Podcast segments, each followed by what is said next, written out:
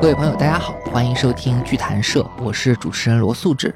崇宁四年，也就是公元幺幺零五年，道士刘混康向宋徽宗进言，说都城汴梁的东北方地势低下，阴气极盛，会影响到皇室的繁衍。那解决的办法呢，就是要搜罗天下的奇珍异石，也就是各种石头，去修建一座大型的山水园林，叫做艮岳，来抬高地势。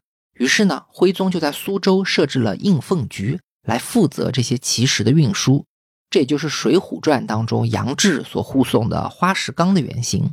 直到幺幺二七年，金军攻破汴梁，掳走徽钦二帝为止，艮岳的修建都没有完成。而宋朝的皇室呢，果然就如同预言一般，子嗣衰微。我们知道后面的宋高宗，他甚至在太子夭折之后就绝嗣了。所以说，艮岳的工程非但没有扭转皇室的气运。反而因为它的耗费过于巨大，加速了北宋的灭亡，所以也就给这个故事蒙上了一种预言自我实现的宿命论色彩。直到今天，我们还能在北京的北海、上海的豫园、苏州的留园看到一些从徽宗的宫廷流传出来的奇石，但其中最有名的徽宗石却不是任何一块看得见、摸得着的园林赏石。而是徽宗在他的名画《降龙石图》里所描绘的一块收藏在北宋内院的龙形奇石。根据徽宗自己的记叙，这块降龙石是被放置在皇宫花园的环碧池之南、方舟桥之西，和一个叫做圣营的小岛相对。营就是海中的仙山，所以这个花园里的池沼和假山，其实是在模拟神话里的海水和仙山，在方寸之间去搭建一个道教的宇宙。那仙境里的降龙，因此也就具有特殊的祥瑞意味，值得由宋徽宗的御笔去亲自题画。石是山的微缩，赏石就是赏山。李白有句诗叫做“相看两不厌，只有敬亭山”。其实大地挤压形成山，岩体脱落形成石。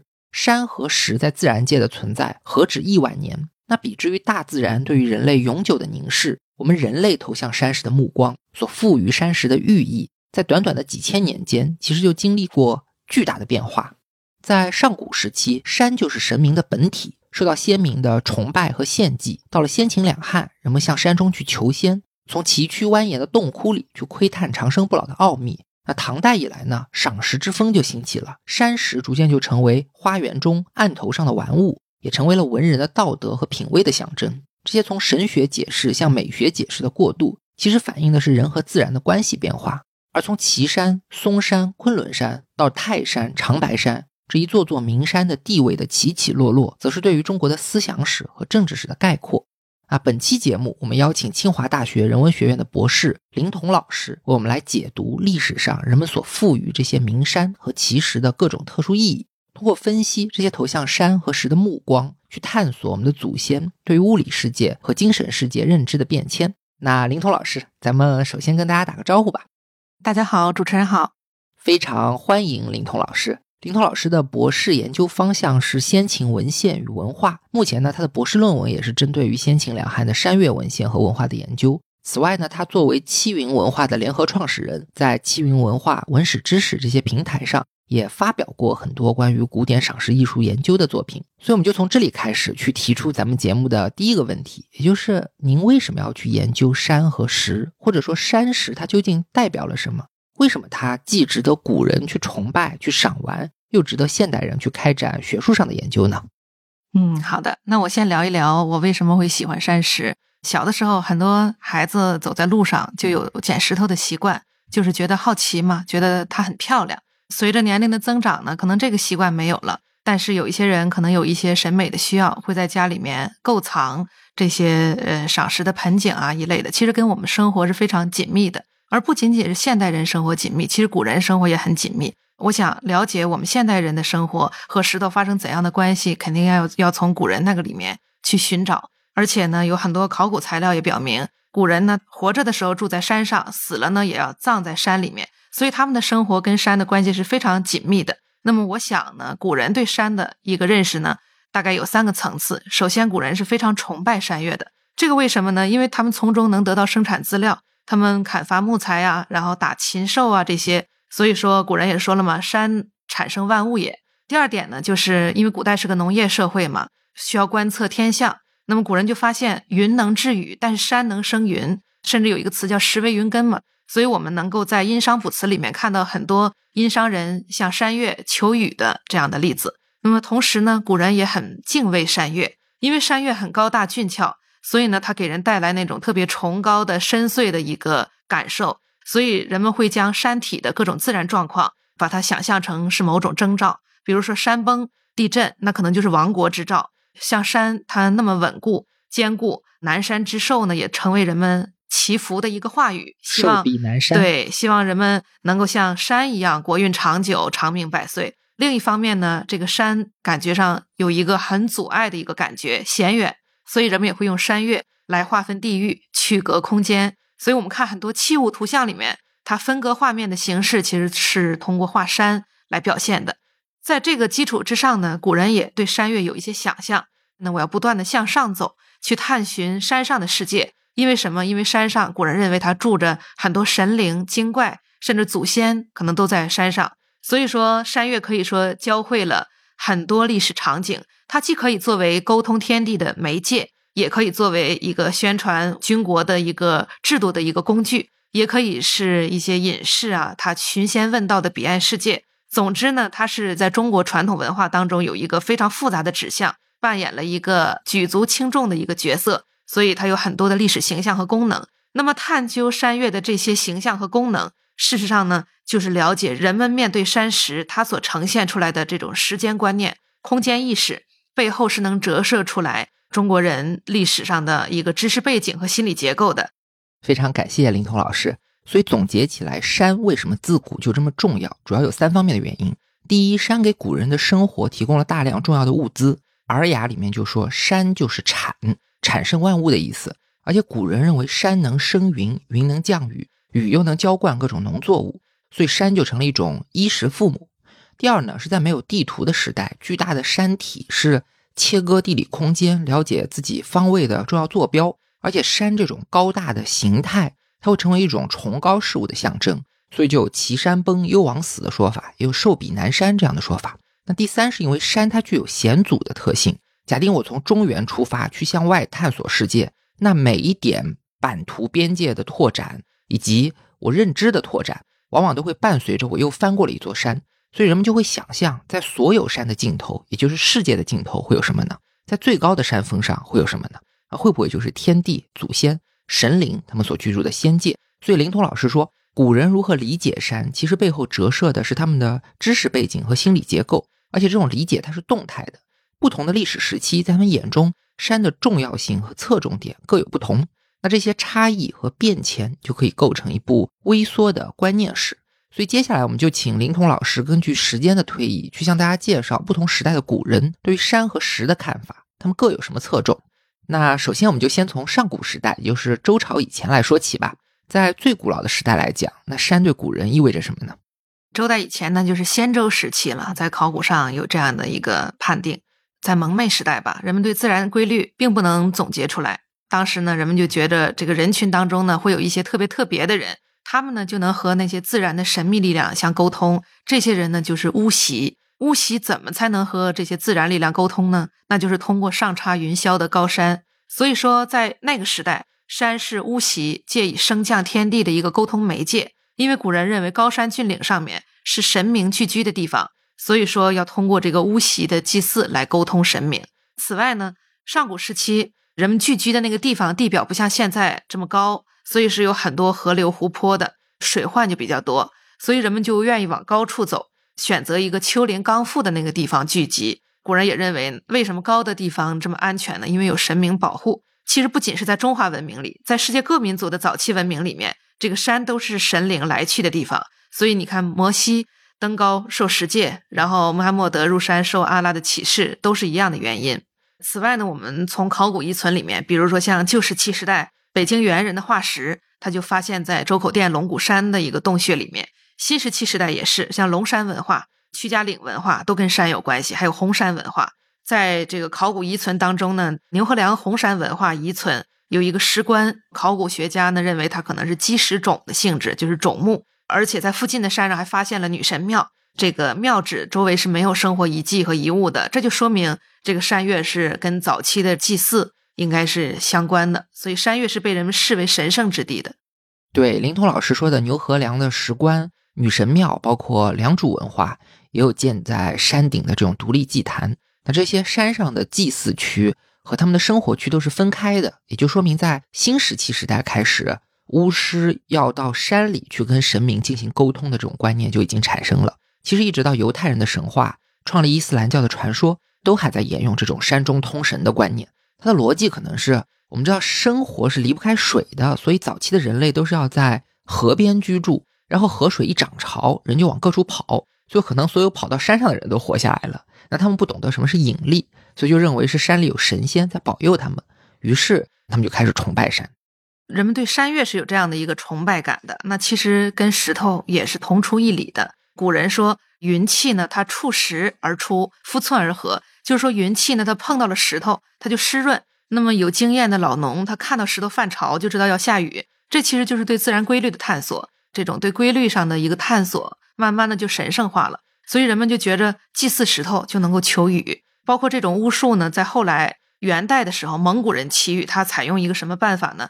他取一盆净水，然后把石头放进去，就念咒语，然后就开始摆弄这个石头，是一个祈雨的仪式。还有像现在这个四川汶川一带的羌族，也有像白石祈雨的一个习俗，这其实就是古代灵石崇拜的一种遗俗或者说演化。如今我们面对石头，其实也是把它当成一个沟通的媒介，只不过我们不用它来跟神灵沟通，我们用这个石头上的结构和纹理去了解这个地方的地质地貌，是这样的一种沟通。那么后来呢，巫习时代、蒙昧时代结束了，它逐渐向一个更高级的文明演变的时候呢，人们这个祭祀活动呢。就变了，原来山川石头可能是一个沟通的媒介，但是后来它就变成古人直接求祀的一个对象了，就是他直接就会祭祀山岳。所以你看，我们在殷商的卜辞里面看到有很多向山岳祈雨求丰收的一个卜辞，殷人他直接向山岳祭祀，他是把这个山川啊当成了一个神灵。但是这些神灵里面呢，还有更突出的就是河和月，在山川诸神当中呢，月呢它的地位非常高。就是说，如果说山川神它是自然神的话，那么月就更具有祖先神的意味。因为从卜辞里面我们可以看到，它拥有一个非常广泛的一个全能，它可以保佑战争、治愈疾病，甚至还可以作祟于敌国。这里比较专业，我稍微给大家解释一下。从目前解读出来的大量的商代甲骨文卜辞来看，殷商的祭祀呢，主要有四种类型。第一种是上帝，第二种是自然神，第三种是祖先。第四种比较特别，是把自然神和祖先合为一体，形成一种人格化的自然神。那甲骨文里有个字，现在经常被解读成月，就是山岳的岳，有可能指的是嵩山，因为它经常和祖先神同词卜问，所以有学者认为月就属于人格化的山川神。而月的全能，它不像是一般的山川神，只是管求雨丰收，它也会管治愈疾病、保佑战争这些神职。所以灵通老师说，月的地位是非常超然的。而且大家可以去 show notes 看一下这个“月”字的甲骨文的字形，它画的是一个天上天下连接的居中对称的山，可能在表示一个聚落的中心，也就是天下之中的意思。那天下之中在殷商的时代就具有了一个独特的神格，它背后影射的可能是当时位于四方的邦国部族，对于地处中原更加先进发达的殷商人，甚至是对于更早期的华夏部落，由文化崇拜所衍生出来的一种地理崇拜。那对这种观念的标榜，也可能是殷商人把河和月升格成自然祖先神的一个心理动机。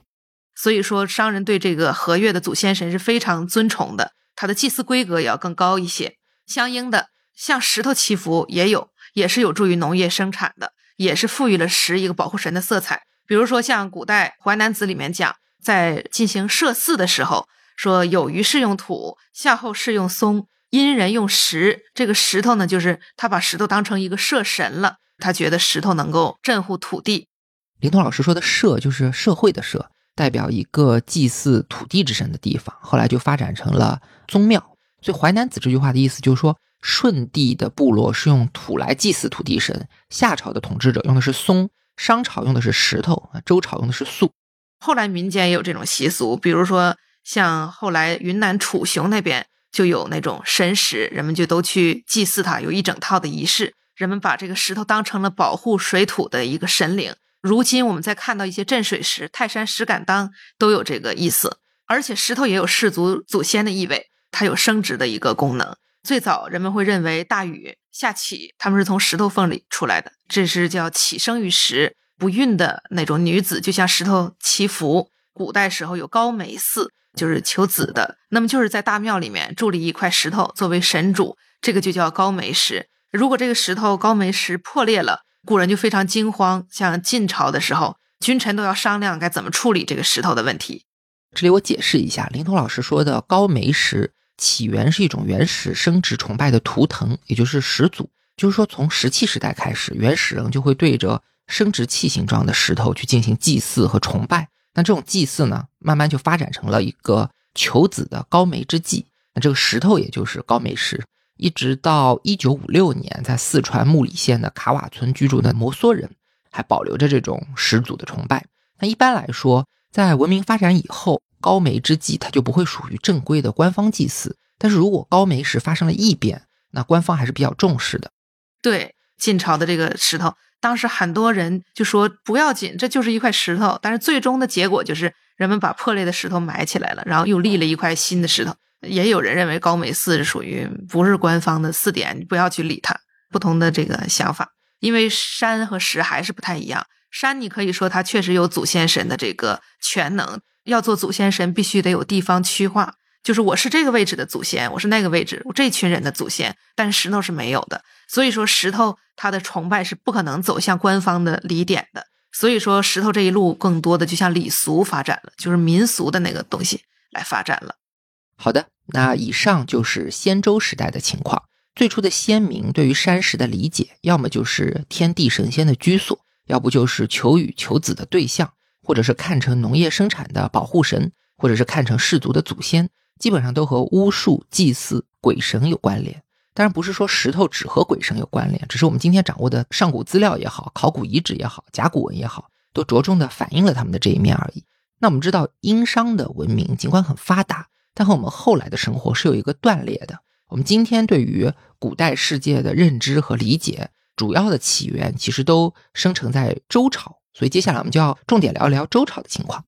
那到了西周的时候呢，周人呢是非常讲究秩序的。所以呢，他也面向山岳建立起了一套稳定的一个知识系统和秩序，还把自己的道德思想啊、等级制度啊，全都渗透到了对山岳的一个建构当中。前者呢，比如说你像《周易》当中有卦象和山是紧密相连的，在卦爻辞里面呢，山象呢又跟史事联系在一起，所以这里面就隐含了一个借助象数来比附天道运行规律的一个思维。后者呢，就比如说像在《山海经》里面。我们就能够看到很多按照部落地域划分的一个各类山神崇拜。《山海经》这个书呢，它属于是一个战国知识界了解世界秩序和空间图示的一个地理依据，就是属于上古的一个博物志。那么在《山海经》当中呢，有的山神可以主管好多座山，而且有固定的一个祭祀仪式；有的山神呢，他只能掌管一座山，还没有固定的祭祀。这个就是一方水土配一方的山神，很明显的一个感觉。那么，这种朴素的山神的一个地域划分，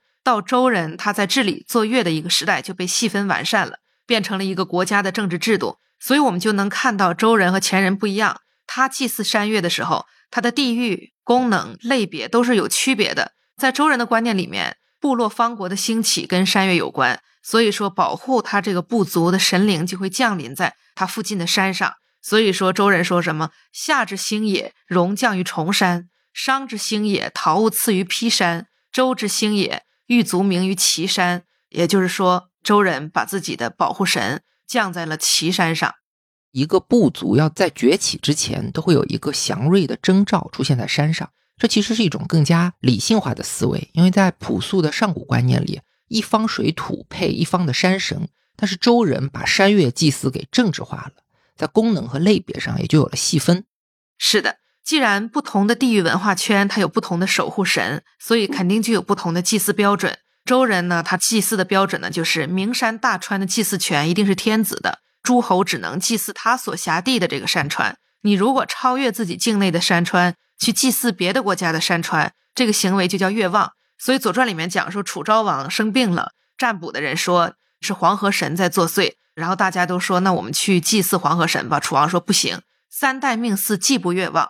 我只有川神当中的这个几条河才是我的祭祀对象，所以我就算生病了，我也不能去祭祀黄河神。而且呢，上层社会是很会利用这一套山川制度的。比如他有时候他想把自己的个人意志让他施行下来，他就借助山川神灵合法化。比如说像《左传》里面记载说，楚国楚公王他没有嫡长子，不知道立哪位儿子为王储，所以呢，他就祭祀山川，请山川神来决断。通过一个重山的仪式，其实呢，就是把他想立的那个人抬上去，借助山川神来进一步神化王权，维护他的一个宗法等级制度。所以说，这个时候的山岳，它不仅有疆域符号的意味，它也有权力符号的一个意义。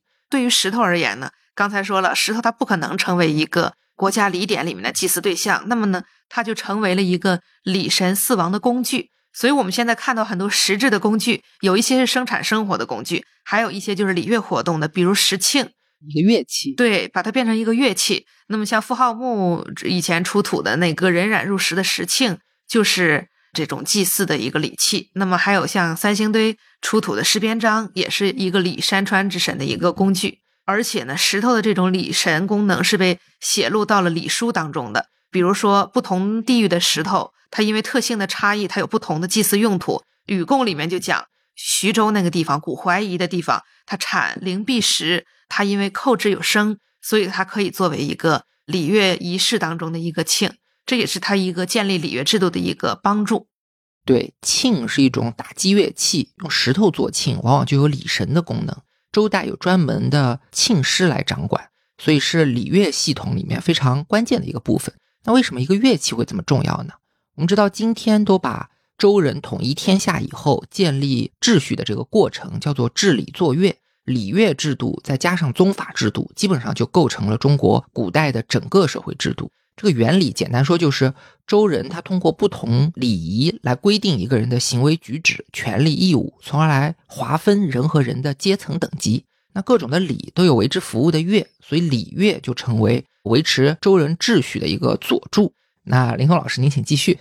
周人呢，他的这个山川制度和山岳观念呢，也是不断变化的。我们在《诗经》里面就可以很好的了解到这一点。我们可以看到前期的诗歌里面讲山岳。主要都是在讲它和岐山之间发生的关系，就陕西的岐山。对，而且那个时候讲山呢，他不讲山上有什么植物，我也不讲山在东南西北哪个方向，它就是一个抽象的概念，就是说高山、桥岳这些东西都是有神性所在的。这是因为当时西周初年的时候吧，他需要确认自己政权合法性，就是说我周人来承接天命，承接天命的一个方式呢，就是地或者说天，它降在岐山上。然后我们在岐山的周围，所以我们也受到这种保佑。他这个逻辑是这样的。那么后来到武王的时候，武王克商以后呢，这个时候他就有地理和军事需要了。因为当时洛阳平原它处在天下之中的一个位置嘛，周人发源的，它在这个西边嘛，从西到东中间是要从封号二京啊，要走到这个东都洛阳，要很长的一段时间。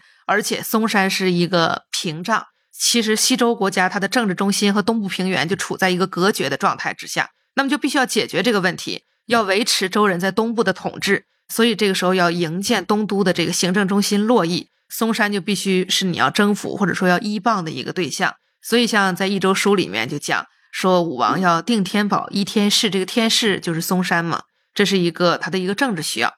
对，周朝崛起的地方是陕西的岐山，也就是西岐。那商朝占据的地方是天下之中的洛阳平原这个区域，所以周克商其实是一个西方政权入主中原的过程。在这个过程当中呢，他就先后建立了两个意识形态。首先，他塑造的是岐山的神圣性。我们都听过凤鸣岐山的说法，其实，在《诗经》里还有很多关于岐山的祥瑞，都是在说岐山具有神性，所以克商是天命所在。第二步就是。既然我已经战胜了商朝，我要考虑的就是怎么去管理东部这个广袤的国土。从周人的大本营渭河谷地去遥控东部平原，在当时的交通条件下是非常困难的。所以要维持在东部的统治，最好的办法是建立一个东方行政中心，也就是东都洛邑。但是古人他不是从地理学或者军事学上推导出这个结论的，他是从神学上。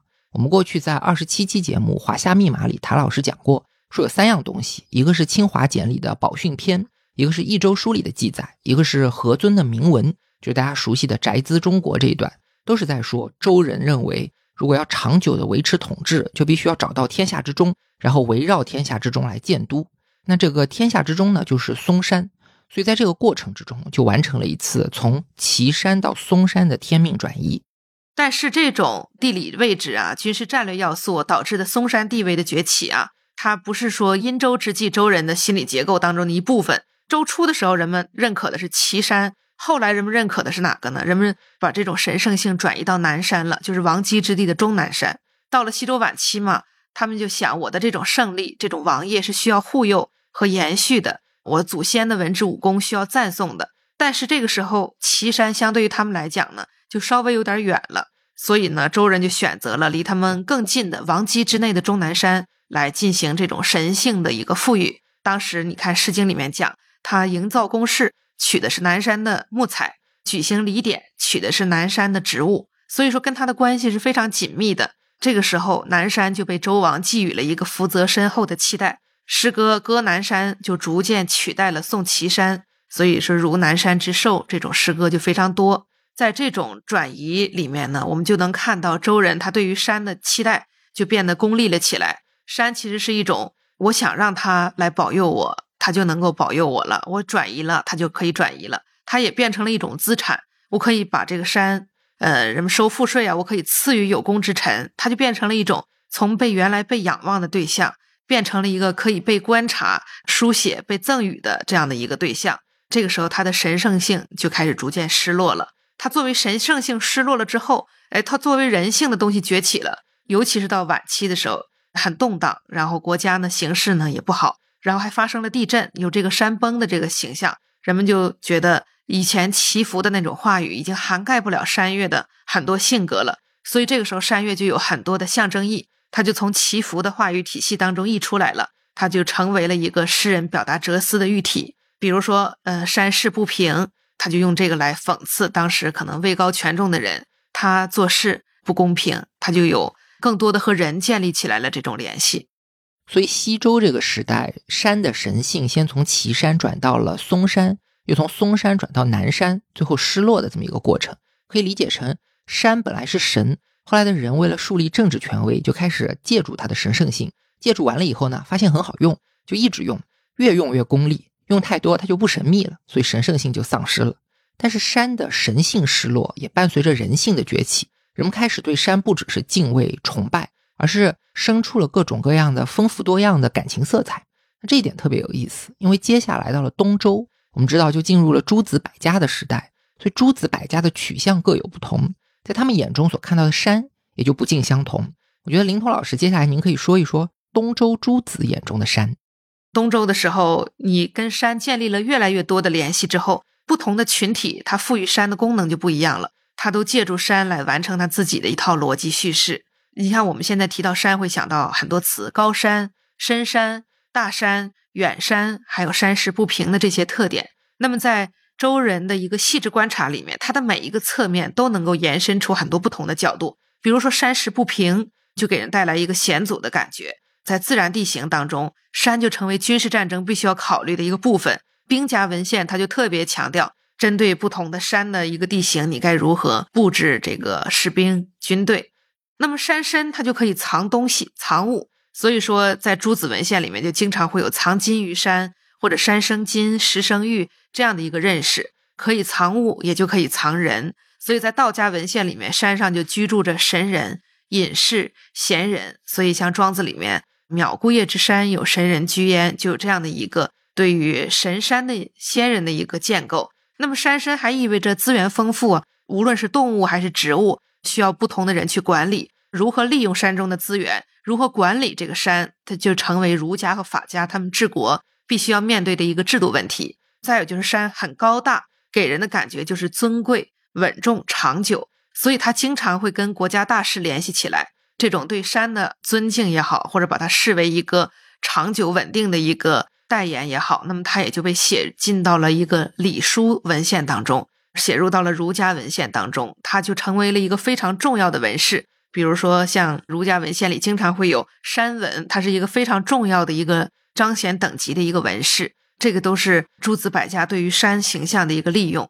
这里面必须要提的一点呢，就是治山采物的一个思路的兴起。最开始的时候，西周中期的时候，讲山其实象征的是我这个国家的国土疆域，所以敌人他置我高冈，就是来侵犯我。治山呢，就跟争议产生了一个关系。到晚期的时候呢，随着四方的一个战役，带来了一个地域知识观念的扩张。所以我去哪里打仗，我去东面作战，我就讲东山；去南面作战就讲南山。所以说，东山、北山、南山，它就可以指代国家征战所在地。那么，由于这些山往往在诗里面指的是边境的山岳，所以在视觉上就有非常显远的感觉。置山采物，置山怀人，就非常有一种愁绪在里面。这个时候，在两周之际呢，这种模式它就有了一个符号化、意象化的转变。那么以前可能确实我在登山祭祀，我真的去登了这个山。后来我可能我说登山不一定我真的登山了。只是要抒发一种我辛劳困苦哀怨的一个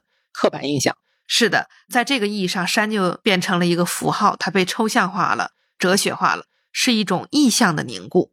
在诸子文献当中，我们就可以看到有很多模式写作模式，他要表达一个概念，他设建立了一个情境。这个情景呢，就是两个人去登山，或者说君臣去登山，或者孔子带着他的弟子去登山，在山上呢，我抒发了一些感慨。我有很多悲伤的感慨，或者是感受到很壮观的山河的这种情绪。那么这个时候，显然他们的这种心态跟最开始祭祀名山大川那种畏惧、敬畏、严肃、神秘就完全不一样了。所以说，从这个时候开始，战国知识界他对于山岳的认识，已经从一个神圣的媒介、求祀的对象、礼乐的佐助，变成了一个又可以载道又可以品赏的一个对象。对于山岳各种形态、高山深山，它的一个挖掘，也就奠定了后来山石美学的一个审美基础。这里我解释一下，林彤老师说的“置山采物”，“置”是一个生僻字，耳朵旁一个脚步的“步”，意思就是登山。因为前面说过，山往往是一个政权的边境，所以西周人说“至东山”指的就是去和东边的东夷打仗；“至南山”就是要和南面的淮夷打仗；“至北山”就是要跟北面的戎狄去打仗。那打仗嘛，古来征战几人回，肯定是很悲伤、很凄苦的。所以“至山”这个词慢慢就演变成一个文学意象，去表达一种愁绪。像《诗经》里很多诗开头就会说：“我要上北山去采一株什么什么草。”那不一定真的就是说我去爬山，它其实是在表达我很哀愁。这是当时写诗歌常用的一个起兴的方式。登高就要伤怀，在后来也有这个套路。比如说登幽州台，就要念天地之悠悠，独怆然而涕下。遥知兄弟登高处，遍插茱萸少一人。它都有一种愁绪在里面。那为什么要说出现置山采物这个意象非常重要呢？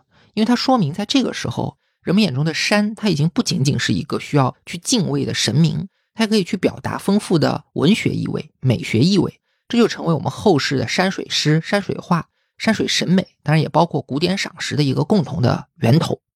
然后从朱子的论述当中，我们发现了一个现象，就是战国时期各大名山的神圣性其实普遍都在下降，但是有两个例外，也就是东方的泰山和西方的昆仑山，他们的地位反而崛起了。所以接下来我们就聊一聊这东西方两座最重要的神山到底是如何崛起的。那我们可以先说一说泰山吧。首先呢，其实以泰山作为对象的一个信仰活动是非常早的，可以上溯到大汶口时期。而且呢，泰山它是山东半岛的一个最高山嘛，所以它是上古东夷文化的一个信仰中心。在当时，其实已经人们开始对它有所崇拜和信仰了。周朝初建的时候，它分封诸侯，各诸侯国作为周王室的屏障。在海带地区呢，周王就分封太公吕尚到博古故地，这个就是齐；然后呢，封周公之子伯禽到了商燕故地，这个就是鲁。一般认为。齐鲁两国的分界线是泰山，当然，其实这个不完全准确。它具体的分界线是位于泰山主峰以北的一个长城岭，但是在人们认知里面，比如说像《史记》里面会讲“泰山之阳则鲁，其阴则齐”。泰山呢，曾经呢就是一个非常重要的齐鲁两国的一个分界线。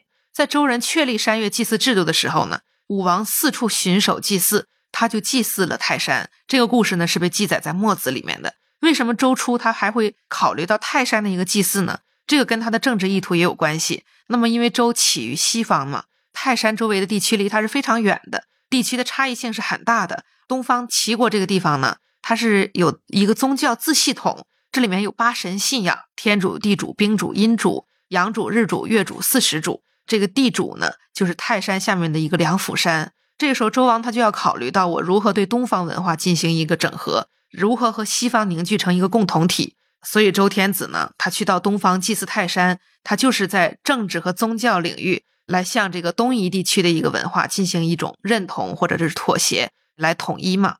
其实这种做法在古代历史上是经常发生的。我们知道罗马帝国也经历过一个版图的快速扩张，它怎么去进行一个和军事征服同步的文化征服呢？因为很多他要征服的对象其实文化基础比他自己还要深厚，那怎么办呢？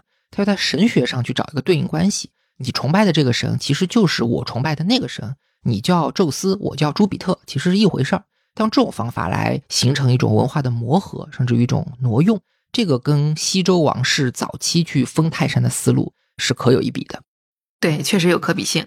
那么到春秋初年的时候呢，其实鲁国一直延续着这个祭祀泰山的行为，而且呢，鲁国呢，因为当时周公旦功劳很巨大嘛，所以说当时成王和康王呢，他追念这个周公辅佐之功，赐予了鲁国非常隆重的一个祭祀规格，它是可以交祭天地的。所以说，鲁国对于泰山的一个祭祀呢，一直都是很看重的。那么在《诗经·鲁颂》里面。他赞扬鲁国的国君鲁启公，他的功绩里面就说：“泰山岩岩，鲁邦所瞻，就是把我这个国家能有这么大的福祉啊，他系在了自己的这个泰山这里面。所以说，泰山在鲁人心中是地位非常重要的。但是呢，到春秋战国时期呢，诸侯征战不断，因为地缘的关系，齐鲁就经常发生冲突嘛。泰山它一直在不断变换着管辖者，随着两国实力的消长，到后期齐国占领泰山的时候呢，就变多了。”泰山的祭祀权呢，也就转移给了齐国了。那么齐国他也没有放弃泰山之祀。齐桓公称霸之后，会盟诸侯，他就想封禅泰山。当然，这个事情被管仲给压制住了。管仲说：“咱们现在功德还不够，所以打消了他这个齐桓公封禅的一个念头。”但是呢，就从春秋战国时期齐地的一个学问、知识、思想界的一个崛起来看，泰山这个时候他就不断的被诸子论述。因为很多人都在齐鲁这个地方讲学嘛，随着齐鲁文化的一个兴盛，知识阶层就非常大量的使用泰山这个符号，也给它寄予了很多文化上的寓意，丰富了它的一个价值信仰。这个时候，泰山它就被建构成了一个中央统一政权和至上神一个正式接触的地点，尤其是在当时各国呢要争强争胜、求霸称王，所以说泰山就是一个非常重要的政治文化资源。对，这里面有个非常有意思的情况，就是在整个周朝，泰山一直是非常重要的神山。但是同一座山，它在前后期的意义是不一样的。山东半岛在古代是东夷人的地盘，所以周朝刚建立的时候，这是一个西方政权管理东方的概念。泰山祭祀的本质是对东夷祭祀的一种继承和改造，来塑造一个文化认同，建立一种有效的管理。但是到了东周，特别是到了战国时期。随着占据天下之中的周王室权力的崩溃，齐鲁人在文化上就崛起了。他们的自我定位就不是东夷文化的继承者，而是中原华夏文明的继承者。这个时候，尊泰山、行泰山封禅之礼，其实就含有九合诸侯、一匡天下的意味，就解释了泰山这么一座东部的山，为什么在历史上常常会成为华夏正统的符号，去代表一个中央统一的权利。对，其实齐国的山泰山就是像管子。晏子他们不都是齐国人吗？他们就在经常在论述里面提，因为那是他们最近的山嘛。嗯，就包括孟子也是嘛。所以你看，战国学术它在齐地非常昌盛，所以齐鲁之地的泰山就一定会位置非常重要的。其实逻辑就是这样。那么另一座在战国时代被逐渐挖掘的重要山岳就是昆仑。关于昆仑的讨论非常多，一般就是两个方面，一个是昆仑到底在哪，第二个呢就是昆仑象征着什么。之前。顾颉刚他有一篇文章叫《昆仑传说和羌戎文化》，他这里面就机考昆仑的地理源流，他就比较了禹贡、山海经、庄子、楚辞、竹书纪年、穆天子传、水经注、史记、汉书这些历代的说昆仑的条目。他认为古史当中的昆仑呢，最终还是要追溯到《山海经》里面的昆仑，《山海经》是最先的一个记载。所以说，我们研究昆仑山的时候，肯定要从这里面来找它的特点。而从《山海经》里面，我们能够感知到。昆仑它周围的一个地理和人物呢，还是由一个西北民族的想象力构成的。当时在书里面讲，就是西面有一个非常高大的神山，叫昆仑，是上帝他在地面上的一个都城，而且附近呢有大川盘绕，山上呢还有很多神灵居住。那么最尊贵的呢，就是皇帝，他住在昆仑的最高层，而且很多著名的神话是发生在或者说来源于昆仑这个地方，而且山上有宫殿，有奇珍异木，还有不死药。这些如果是有那种不当死但是却死了的人，群巫可以用药来把他救活。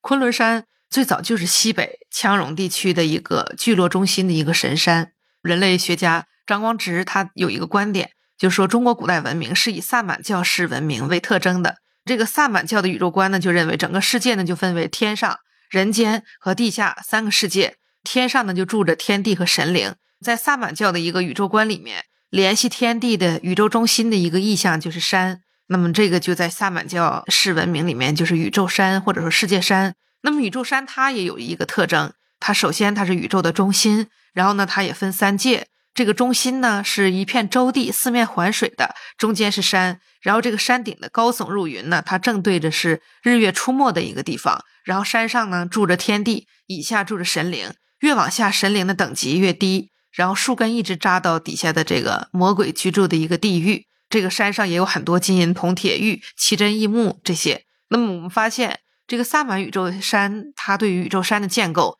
和文献里面的昆仑山有很多描写是可以对号入座的。萨满式文明为特征的这种文明，它的各民族部落都可以有自己的一个宇宙山。可能西北那个地方呢，把自己的宇宙山就视为这个昆仑山。所以说，昆仑最早就是一个宗教神话概念，后来它才变成一个具体的一个山脉的一个名称。对，萨满它不同于我们所熟悉的那种有组织的宗教，它没有固定的教条和信仰体系，更像是一种。史前人类去理解世界、沟通神灵的方式。那过去的萨满是普遍相信世界上存在一座连接天堂、人间和地狱的宇宙山。在中国西北的江戎地区，有萨满信仰的那些部族，就把这种信仰中的神山和他们所能够看到的最高的山合为一体，这就形成了昆仑。我们中原地区对昆仑的记载，从《尚书》的禹贡里零星就有出现，到《左传》和《国语》里就逐渐增多。所以由此可以判定，昆仑信仰是在战国时期大量传入中原的。那为什么在这个时候会传入呢？为什么呢？一个是当时秦国它和羌戎的这个接触更加紧密，然后秦国的崛起当然就把这些东西都带进来了。第二个就是楚国的这个疆域扩展到四川那些地区，跟羌戎也有关系。那么随着当时在云南、楚雄、四川的这些地方都设置了官吏，随着这个来回的沟通运输。昆仑神话也就开始往楚国这个地方扩展了。所以说，像《庄子·楚辞》里面有很多地方都提到昆仑，说明《山海经》这一类的书，昆仑神话在当时是一个很普遍的、很熟、很常见的一个知识背景。而且，不管是长生不死啊，还是那些什么起死回生啊，其实都是大家爱听的。是的，昆仑的这个神话从西一直走到东，就跟莽苍的大海联系在一起了。它就在燕齐吴越这个沿海地区呢，就形成了一个蓬莱神话系统，其实就是现在渤海一带。当时《史记》里记载呢，说齐威王、宣王还有燕昭王都使人到海上去求蓬莱、方丈、瀛洲这三座神山，派了很多人去去求当时的仙人。这个地方的风貌呢，就跟昆仑一样，也是有宫殿、有奇珍异木，然后也有不死药。但是呢，这些没有脱胎换骨的凡人呢，其实到不了。虽然他们在船上望见了，但只要他一去，三神山就沉到海底，然后风就把船吹走了。由于当时这个燕齐吴越这个地方它沿海，所以就有海很多人去海上探险，或者是搞这个物品的这个交换，所以就有很多神话传入，再加上和西方昆仑来的这个神话一结合，就产生了这个三神山的一个秦汉方式的一个传说。其实这种神仙思想呢，它既跟原始宗教当中的鬼神崇拜。山岳崇拜有关系，也跟道家的那种思想相关联。他就把这个神仙居住在高山这种很原始的幻想，演化出来了一系列的一个神仙境界。后来这两大神话系统还在各自的流传当中发展。我们现在看到的传神话当中，两个最大的系统，一个就是昆仑神话，一个就是蓬莱神话系统。那到这里我们就讲完了周朝的山岳崇拜。整个东周，特别是战国时期，最重要的两座山是泰山和昆仑。加上后来由昆仑神话、沿海的生活环境和道家思想糅合而成的一个蓬莱仙山系统，但更重要的还是泰山和昆仑。泰山的崛起前面已经说了，那昆仑的流行，我觉得有两个很重要的前提。第一就是周王室的崩溃，居于四方之中，代表天下之主的中央王权失落了，所以大家就把目光看向四方。那四方之中为什么偏偏昆仑重要呢？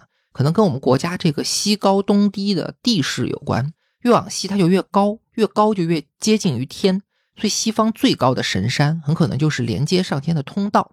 那接下来我们就可以聊一聊下一个时代，就是秦和汉。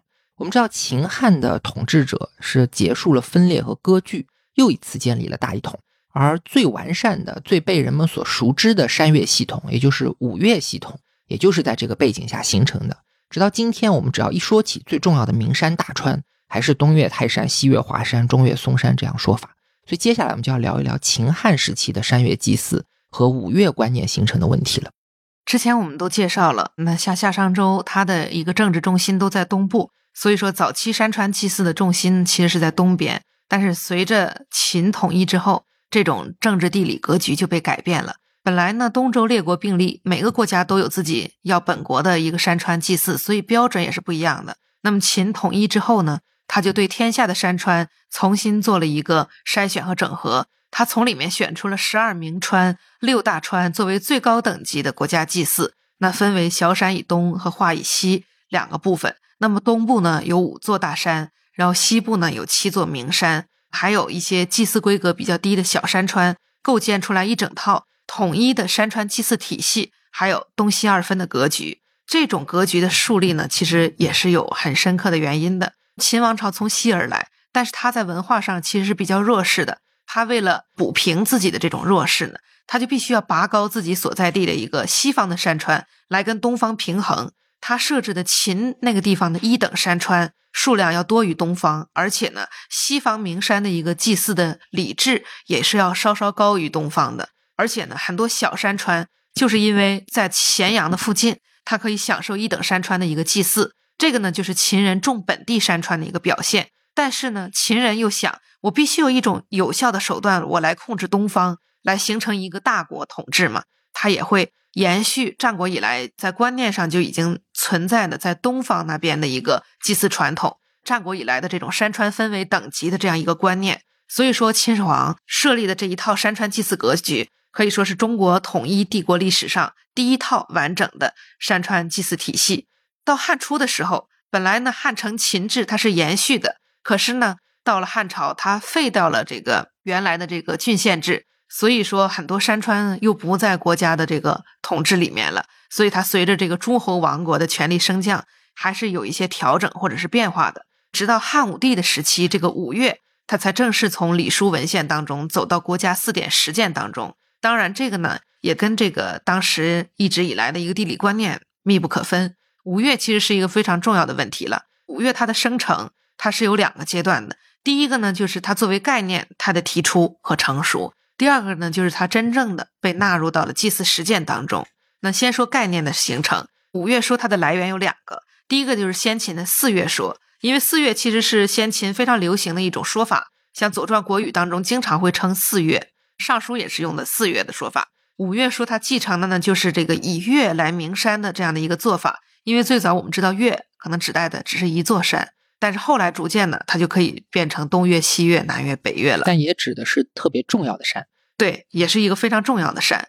当时列国地理疆域一开拓，各地物产一涌现，战国的知识界呢，他就促进了他思维的一个转化，他就开始重新规划他认识当中的山川形势。像禹贡里面，他说虽然托名于大禹，导山导水，但事实上就是战国人的一个观念嘛。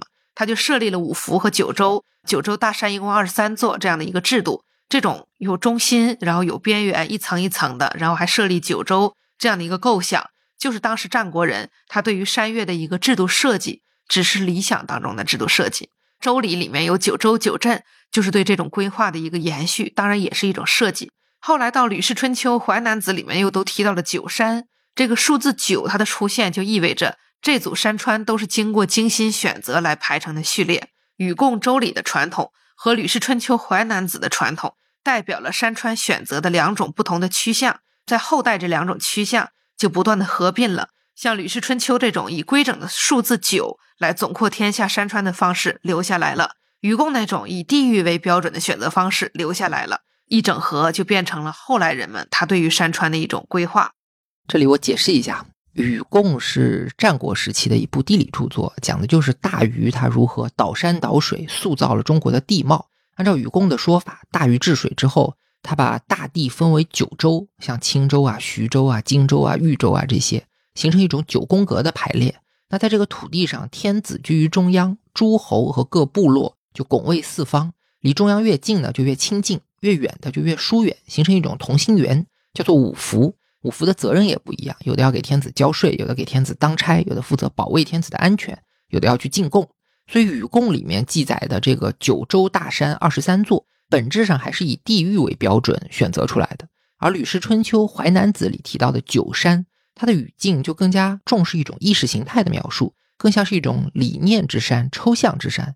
所以灵通老师说，五岳其实是用这两套遴选标准综合之下的产物。它既考虑了现实的地理地貌，又结合了理想化、规整化的这种世界建模的需要。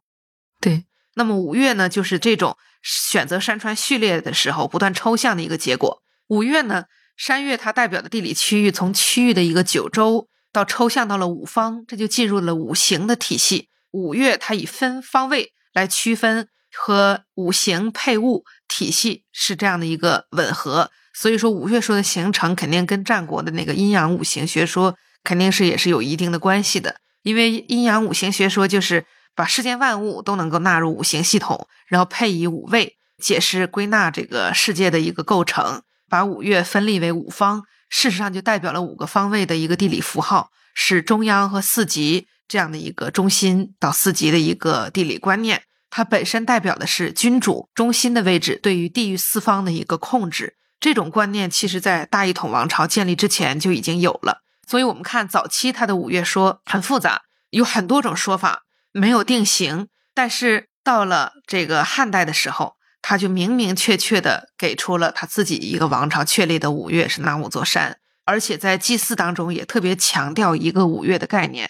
这个可能一个是跟汉武帝他对儒家思想的一个吸纳有关系。另外一个呢，就是汉武帝时期的一个王朝地理格局也是有关系的。这个因为山川祭祀往往跟政治格局相呼应。那么西汉的国力到了武帝朝的时候，可以说是文治武功东西都有拓展。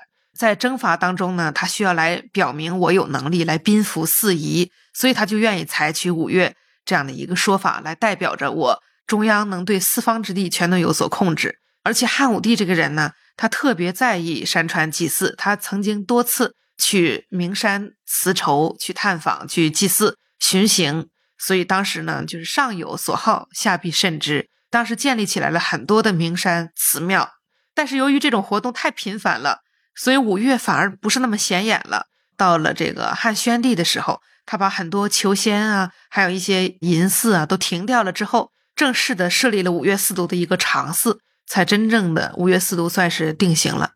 五岳四渎指的是五座大山、四条大河，也就是长江、黄河、淮河、济水。其实从秦统一天下开始，他们就一直在着手做一件事情，就是把全国各地的区域性的祭祀、六国的传统祭祀，还有民间的祭祀，很多都废除掉，换成一套统一的国家祭祀，来强化大一统，统一大家的认知。但是这套国家祭祀的设计，秦汉是有所不同的。秦朝是以崤山和华山为分界线，把全国切割成东和西两部分，然后各有多少大山大河，用什么祭祀规格，它是把世界理解成东和西的关系。但是到了汉代，特别是汉武帝以来，随着疆域的扩张，他就把国家解释成东西南北中这样的五宫结构。所以五岳它是结合了汉代的儒学，代表大一统王朝对四方之地的控制力。把五岳所在之地全部收归中央管理，就意味着一个无差别的统一的王权的形成。对你刚才讲呢，跟帝国的疆域扩张是非常有关联的。地域的疆域扩张呢，不仅带来了这个重新建立起来的一套山岳制度，同时呢，由于地域疆域的一个开拓，就是人们对陌生地域的寻迹和拓展就变多了。而这种寻迹和拓展呢，并不仅仅在于标记地图上的山脉河流。还在于游览未知的境界，那么这种境界是什么？就是仙境。所以说，在秦汉游仙长生的这个思想方兴未艾的时候，山岳它就成为了一个通向仙境的隧道，来激发着人们去巡山候神。所以，像《史记》记载，秦始皇也好，汉武帝也好，他经常去名山大川啊、蓬莱东海啊去找仙人，一个是求长生，一个是震慑四方。当时的这种观念是非常流行的。关于仙山的这个表现呢，不仅仅是在文字史料当中有，像汉代出土的很多山形器物，还有日常器物上的山形纹饰，它表现出来的这个形象，其实和商周是完全不一样的。就商周时候的青铜器上的山纹，主要是跟神圣礼制有关的。然后到了战汉以后，就开始用这个山纹来表现人间世界了。所以说，整个山岳的图式面貌也发生了一个区别。而且这个时候，很多山岳图像跟昆仑和西王母的神话都是相呼应的。它就是用这个山纹来表现仙山或者是彼岸世界。嗯，东海仙山的神话到秦汉之后也有发展了，而且神话内容特别丰富。就对园林产生了一个影响，像秦汉时期的皇家园林，它都会再现一个山岳风景、海岛风景。比如说像秦始皇，他去求这个东海神山，想求不老药，但没有求到，他就退而求其次，在园林里面模拟了这个海上仙山，就是蓝池宫。它这个引渭水为池，然后池中还堆筑岛山，这个用岛山，然后他把这个岛山命名为蓬莱山，就是模拟神仙世界。所以说，皇家园林里面甚至都有这个求仙的功能。然后到汉代的时候，未央宫和建章宫也有这种观念的继承。这个建章宫，它这个园林区里面一池三山的这种规划经营，本身就象征着去这个瀛洲、蓬莱、方丈三个仙山去求仙。所以说，像建章宫吧，它就是第一座具有这个三仙山的一个仙院式的一个皇家园林。而且这种对于园林的建构啊，还有对皇家的这个院囿、离宫别院的一个这种法天象、仿仙境、通神明的这样一个建构，也被这些宫廷文人，因为他们经常跟着皇帝出游嘛，所以对这种景物有很多感受和体会。所以在汉赋里面经常描摹山岳这种包括宇宙的气势，既有这种对陌生世界的游记，也有对已知世界的一个呈现，就这种崇山炫谷。因为秦汉的帝王经常在风景秀丽的山区去模仿仙境，修建自己的别墅和庄园来度假或者去打猎。这个时候呢，就会有文人相伴而行，看到这些山川景物，就会进行一些创作。我们知道汉代有一个重要的文学题材叫做赋，所以就有了班固的《西都赋》、张衡的《西京赋》、班彪的《北征赋》、蔡邕的《树行赋》这些作品，里面都包含了很多对山岳的描绘。其实就是山岳从神学走向文学、走向美学所迈出的又一大步。而且呢，发展到汉魏之际的时候，随着道家信仰还有谶纬思想的一个兴盛，神巫方士还有道教信徒，他们跟山岳之间也发生了关联。到这个时期，山岳本来是一个先秦礼乐文化的儒家政教伦理的一个礼制符号，竟然就变成了一个非常具有一个仙游意涵，或者说寄托个人情怀、情志、信仰的一个地理场景。汉代的一些文献里面会经常讲山中遇到奇人奇事，然后通过山中的洞穴啊什么的，通向了一个其他的一个世界。在这些思潮的影响之下，山岳它的信仰体系就发生了变化。所以说到东汉末年的时候，山岳它在中国历史当中的所能具有的各种文化形态，其实无论是伏笔也好啊，还是已经呈现出来了也好，我们都是可以从这个汉代以前都可以。对这个山岳文化的发展进行一个追根溯源。那以上就是山岳在秦汉的一个情况。总的来说，秦汉是一个承前启后的时代。对于山石的解释也是一样。上古以来的山岳神学在秦汉有了一个汇总，定型成为五岳四渎的国家意识形态。而后世对于山岳的各种文学意涵、宗教意涵，也都在秦汉有了萌芽。那接下来我们就聊一聊下一个时代，就是魏晋南北朝。我们知道魏晋南北朝是一个人的意识觉醒的时代，所以寄托在山岳里的这种个体意识就更加突出了。而且到山林之中去修仙的风气，乃至于理论，也是在这个时代取得的巨大发展。到魏晋时期呢，就有很多名山，它的地位就崛起了。其中一个原因呢，就是地理观念继续发生了拓展，而且呢，社会变迁啊，人口迁移啊，人们就能够进入一些原来很难进入到的山岳。另一个呢，就是心理的变化。山岳就成为了一个非常令人向往的区域，这是一个非常重要的一个转折。因为从山岳祭祀到早期形态的山林修道，然后到四世纪以降山中寺院道观的兴起，再加上新的一个山岳文化景观形态的一个塑造，这个就是六朝山岳一个非常重要的变化。汉末魏晋的时候，天下大乱，老百姓走投无路，所以就往往从宗教的角度来寻找心理依靠。这个时候，生存的这个危机意识。还有对于寻求生存保障的一个关切，就是原始道教的一个主要内容。我要逃离苦难，希望找到一片净土，这个就是乱世归隐的思想。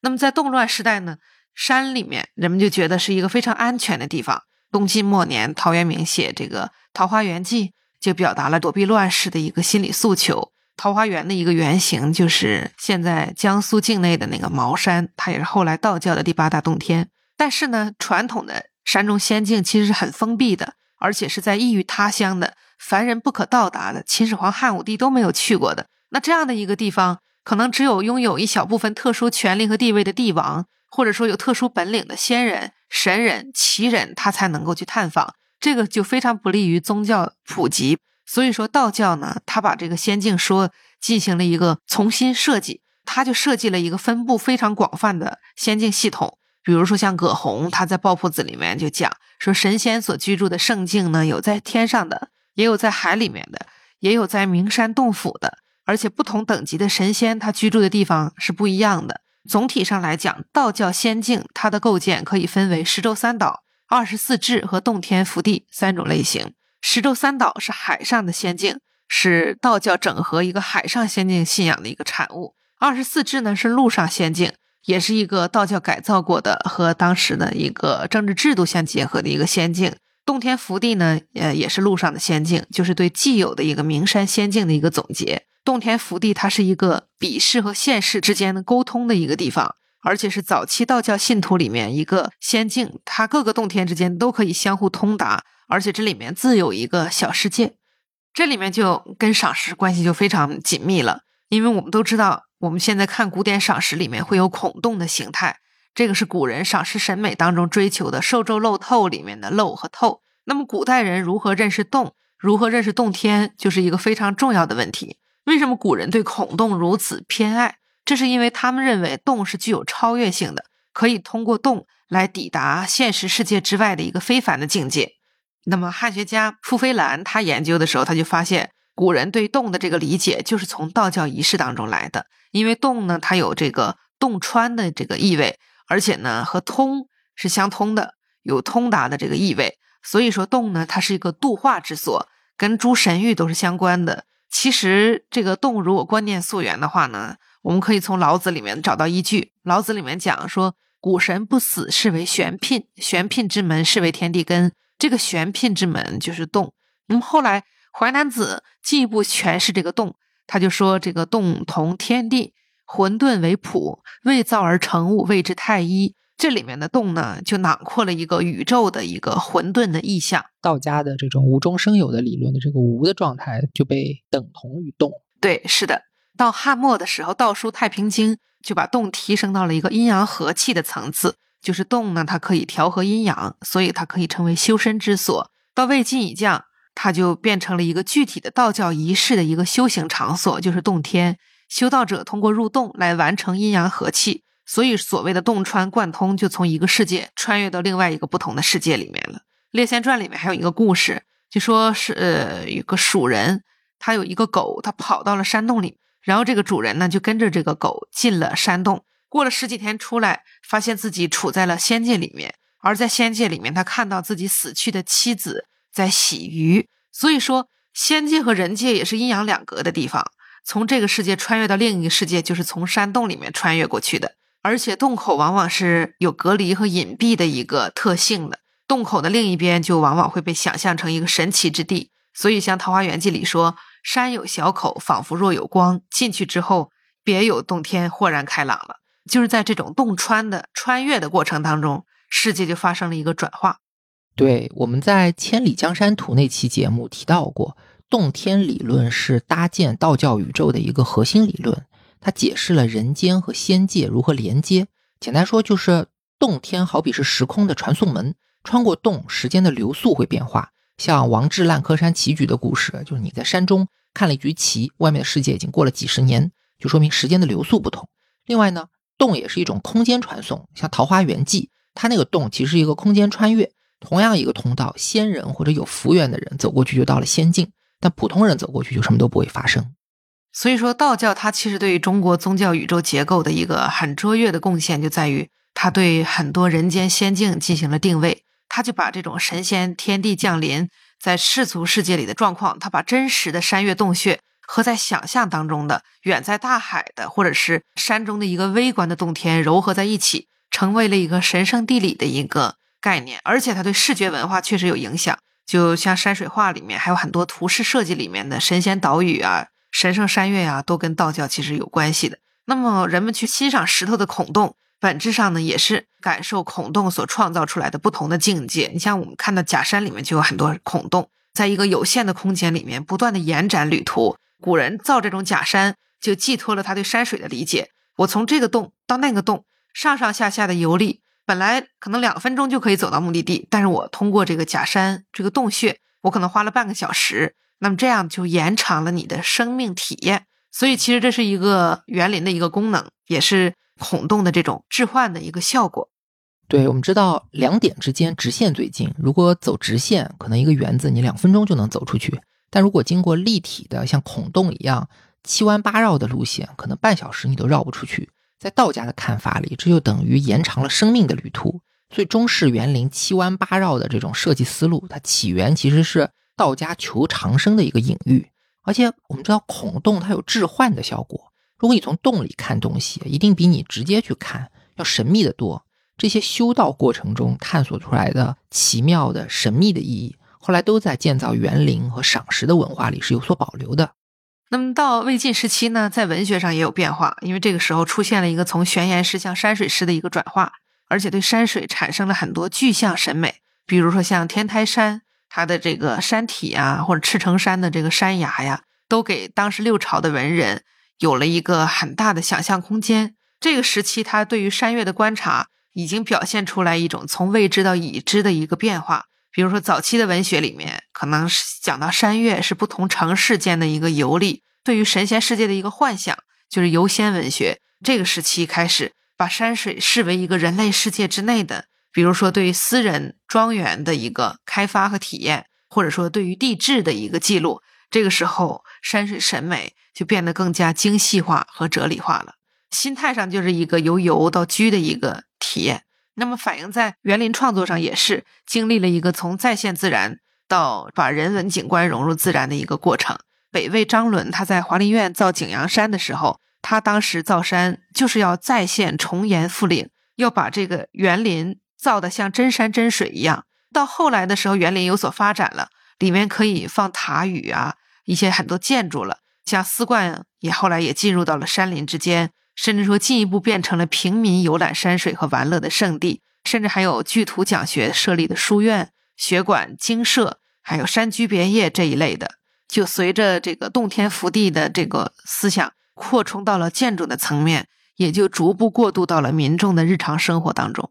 其实也因为从三国一直到南朝以来，我们国家的南方，特别是江南地区被开发出来了，南方的风景秀丽，加上佛教的传入、道教的发展。所以很多寺庙、道观还有书院都建在了山里。所以说，登山游山在秦汉还是一种皇家的生活方式，到魏晋变成一种贵族的生活方式，到了南朝就开始平民化，很多老百姓可以参与进来了。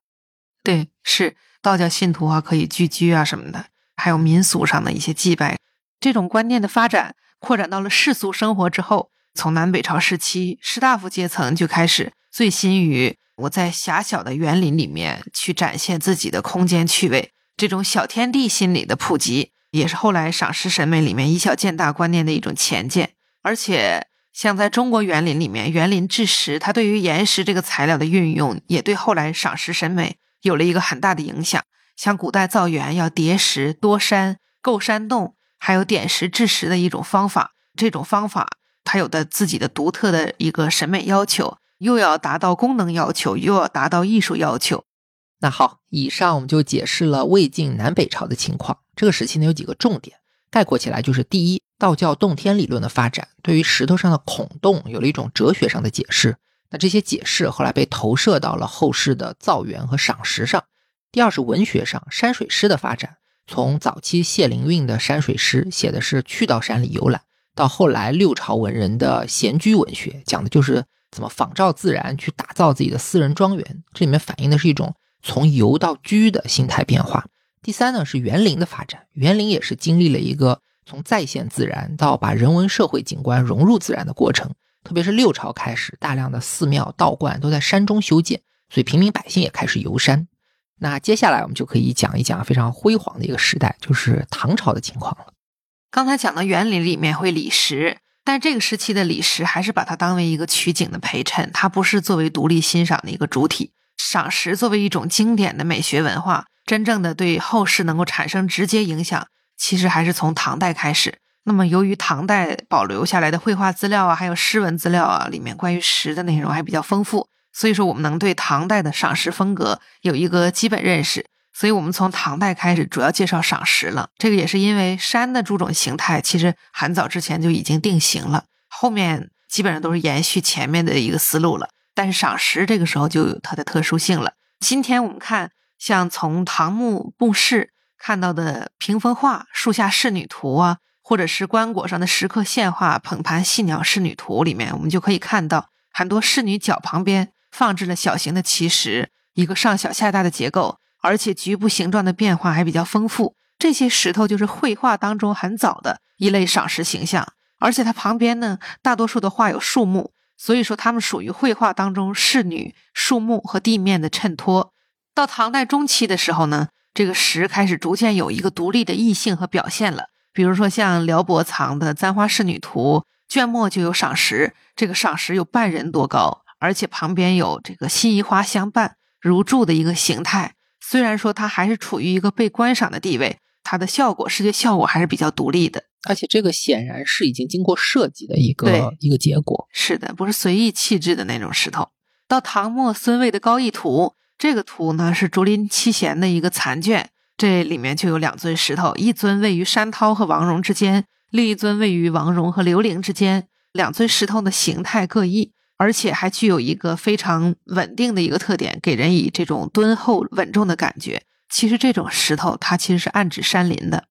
对，我们知道竹林七贤是不同流俗的文人嘛，和庙堂对立的就是山林，所以要描绘竹林七贤这种孤高的气质，就可以用山林作为背景来衬托。但是高逸图他没有画真的山，而是用了两尊石头来代表山，这就说明山和石是有对应的。这种以小见大也是一个赏石的核心思路。对，到南唐魏贤的高士图。这个高士图，它描绘的是梁鸿和孟光举案齐眉的故事。画面里面勾勒了一尊巨大的赏石，矗立在庭院之中。后面是山，在崇山峻岭前有一个房屋，房屋前面有一尊赏石，而且这尊赏石它跟山的形状、气势和节理是非常相似的。其实石头和高山就是一个镜像的一个关系，就说明石头和山是有相似性的。这尊赏石就是暗指山。这就说明呢，中国古人在绘画里面，他去表现或者说利用了石和山的这种相似性，而且从赏石到人物屋舍，到树木，再到山峰，这是一种逐级的升高。这其实就是一种隐喻，后面不断的有更高的东西在，有一些东西是至高的，是不能逾越的。对这个高视图，大家可以去 show notes 看一下，它的图示设计非常巧妙，由下往上，由近及远。它整个构图是阶梯式的，逐级向上，最下边是石头，然后往上是屋子，屋子里面是夫妻两人举案齐眉、相敬如宾的场景，然后最高处屋外是一座大山。我们知道石头是山的微缩，所以举案齐眉也是某种崇高道德的微缩，而这种道德是至高的、不能逾越的，所以它通过图示是在表达一个逐级向上，最终到达一个不能逾越的制高点，它有这么一个逻辑。是的，是的。而且这种以石喻山的思维，在唐诗当中也可以得到确切的一个佐证。白居易他在《太湖石记》里面讲牛僧孺的藏石，说他是向三山五岳，摆动千壑，而且是百仞一泉，千里一瞬，坐而得之。这里面就讲赏石，它的一个欣赏取向不在于它的实用价值，而就在于它里面寄托了很深厚的山岳情节。那么石头可以取代山，通过赏石意在游山，所以为了满足这种情节。唐代的赏石，它在形态上呢，就跟山岳有着一个很形似的一个形态。这个绘画里面的唐代的赏石，也往往有一个比较稳定的山岳的形态，这就是当时的一种普遍的心态。更进一步来讲，石头相当于是一种微观的宇宙，透过石头可以看见天地万物，所以叫百仞一泉，千里一瞬嘛。唐人对于赏石的开拓或者说期待呢，也不仅仅就在于它像山。我们从唐代诗文的记载里面可以看到。唐代赏石的形状呢，有山峰形的，也有像动物和人物形的。比如说像批日修他《太湖石》里面就讲，它像很多种动物啊，或者巨人的骨骼啊，或者直立型的这种石笋。而且唐代诗文里面，他对于这个赏石的观察也比较细致。他发现了，比如说赏石上面有孔洞，像诗里面讲“雨过上庭红，风来中有细”，而且赏石上表面上呢有很多凹凸和曲折，所以像李德裕叠石里面讲“鳞次冠烟霞，缠连叠波浪”。而且赏石表面还有一些次生现象，比如说苔藓和痕渍，而且对石头的声音和颜色也都有观察。那唐人欣赏的赏石为什么有这些形象特征呢？这些形象特征，我们发现往往都是体现在太湖石上的。当时太湖石呢，它是产生在江苏太湖这个源头山附近的。由于太湖的一个波水的冲击，就形成了它这种奇怪的形状，还有通透的褶皱的一个表面。所以我们可以简单的理解，到了唐代，人们对于山的解释基本就定型了。它比较突出的特点，在唐代是兴起了赏石之风。因为石是山的微缩，所以赏石就是游山。而且当时的人认为石头是对时空的压缩。前面说百仞一拳，这是空间压缩；千里一瞬，这就是时间压缩。所以石头的孔洞、复杂的纹理、褶皱，其实代表一个微观的宇宙，可以透过石头去看见天地万物。这也是过去道家思想的一种延续。另外还有一个比较现实的原因，我们知道，经过南北朝的分裂，隋唐又一次实现国家统一。把江南地区再次纳入版图，那随着运河的修建，就有了比较好的沟通南北的交通。各种形态奇异、非常适合赏玩的这种太湖石，也就比较容易流传到北方的宫廷还有贵族的手中。那么接下来一个问题就是说，既然唐代已经出现了赏石之风，那有没有比较成熟的这种赏石理论或者一些代表人物呢？唐代也有比较著名的赏石人物了，就是白居易、李德裕和牛僧孺。白居易他这个人，他在苏州做官的时候发现了太湖石，而当时本地人还没看上这些石头，他自己就说了“石人闲不取”，当地人日常都可见的，他反而不重视。但是白居易他就发现太湖石里面蕴藏着丰富的可以表现的东西，比如说像烟翠三秋色，波涛万古痕，削成青玉片，截断碧云根，风气通岩穴，台文互动门，三峰具体小，应是华山孙。最开始太湖石是没有什么名声的。结果白居易把这些石头带回到洛阳的园林里面，相当于给自己上层的这些朋友啊、文人啊来了一种安利。所以牛僧孺看到他写的这些之后，他就表示他退休了之后也要像白居易一样在洛阳建园子玩石头。而牛僧孺呢，也确实最喜欢太湖石。他在洛阳建园的第二年，这个苏州的太守李道书就赠送他太湖石，他就官运亨通了。所以呢，各地的僚属就开始纷纷效仿。天下的太湖石就全都到了刘僧孺的这个归人园里面，广蓄名石之后，刘僧孺就请白居易给他撰写《太湖石记》。这篇《太湖石记》是史上第一篇太湖石的审美专论，也奠定了赏石理论的一个标准模式。后世的各种赏石观其实都是在这套理论的基础之上不断的这个添加和取舍。刚才我讲到的他的“百仞一拳，千里一瞬”，就是以小见大的这个观念，就成为了赏石艺术的灵魂。而在牛僧孺他的带动下，像这种不易打捞也不易运输的太湖石，它就成为了唐代贵族和文人之间的一个身价或者是一个权贵的一个象征了。而牛僧孺他的死对头李德裕呢，也喜欢奇石，他也是身份显贵的，他只要暗示一下，下属们就会把各地的奇石也运到洛阳，而且他喜欢收藏品种极其丰富的这种石头，苏州的太湖石、富春江的水石、天台山的怪石，什么都有。他把这些天南海北的石头摆在一起，坐卧之间就仿佛我自己已经走遍了天下的山水。而他的平泉山庄就是各地版图的一个微缩，这也是一个典型的小中见大的一个赏识方法。但是我们从这三个人当中，我们都可以看到赏识观念的差别。像李德裕，他喜欢收藏不同产地的石头，这就像博物学的意思，也有猎奇的一个心态。那么牛僧孺呢？他喜欢收藏的都是那种看上去非常美丽的、漂亮的石头，而且呢，他还对这些石头进行品地。那么白居易呢，他就是从自己的一个哲学思想上来升华赏识的一个行为。这个有点像我们过去节目介绍过，就是不同的博物馆、美术馆、私人藏家，他们在收集藏品的时候都会有一个自己的标准，有的可能是倾向于博物学、资料性为主导的，有的是以美学为导向的。也有的可能是一种非常哲学化或者理性化的拣选标准。所以看收藏基本上是可以看出你是一个什么样的人。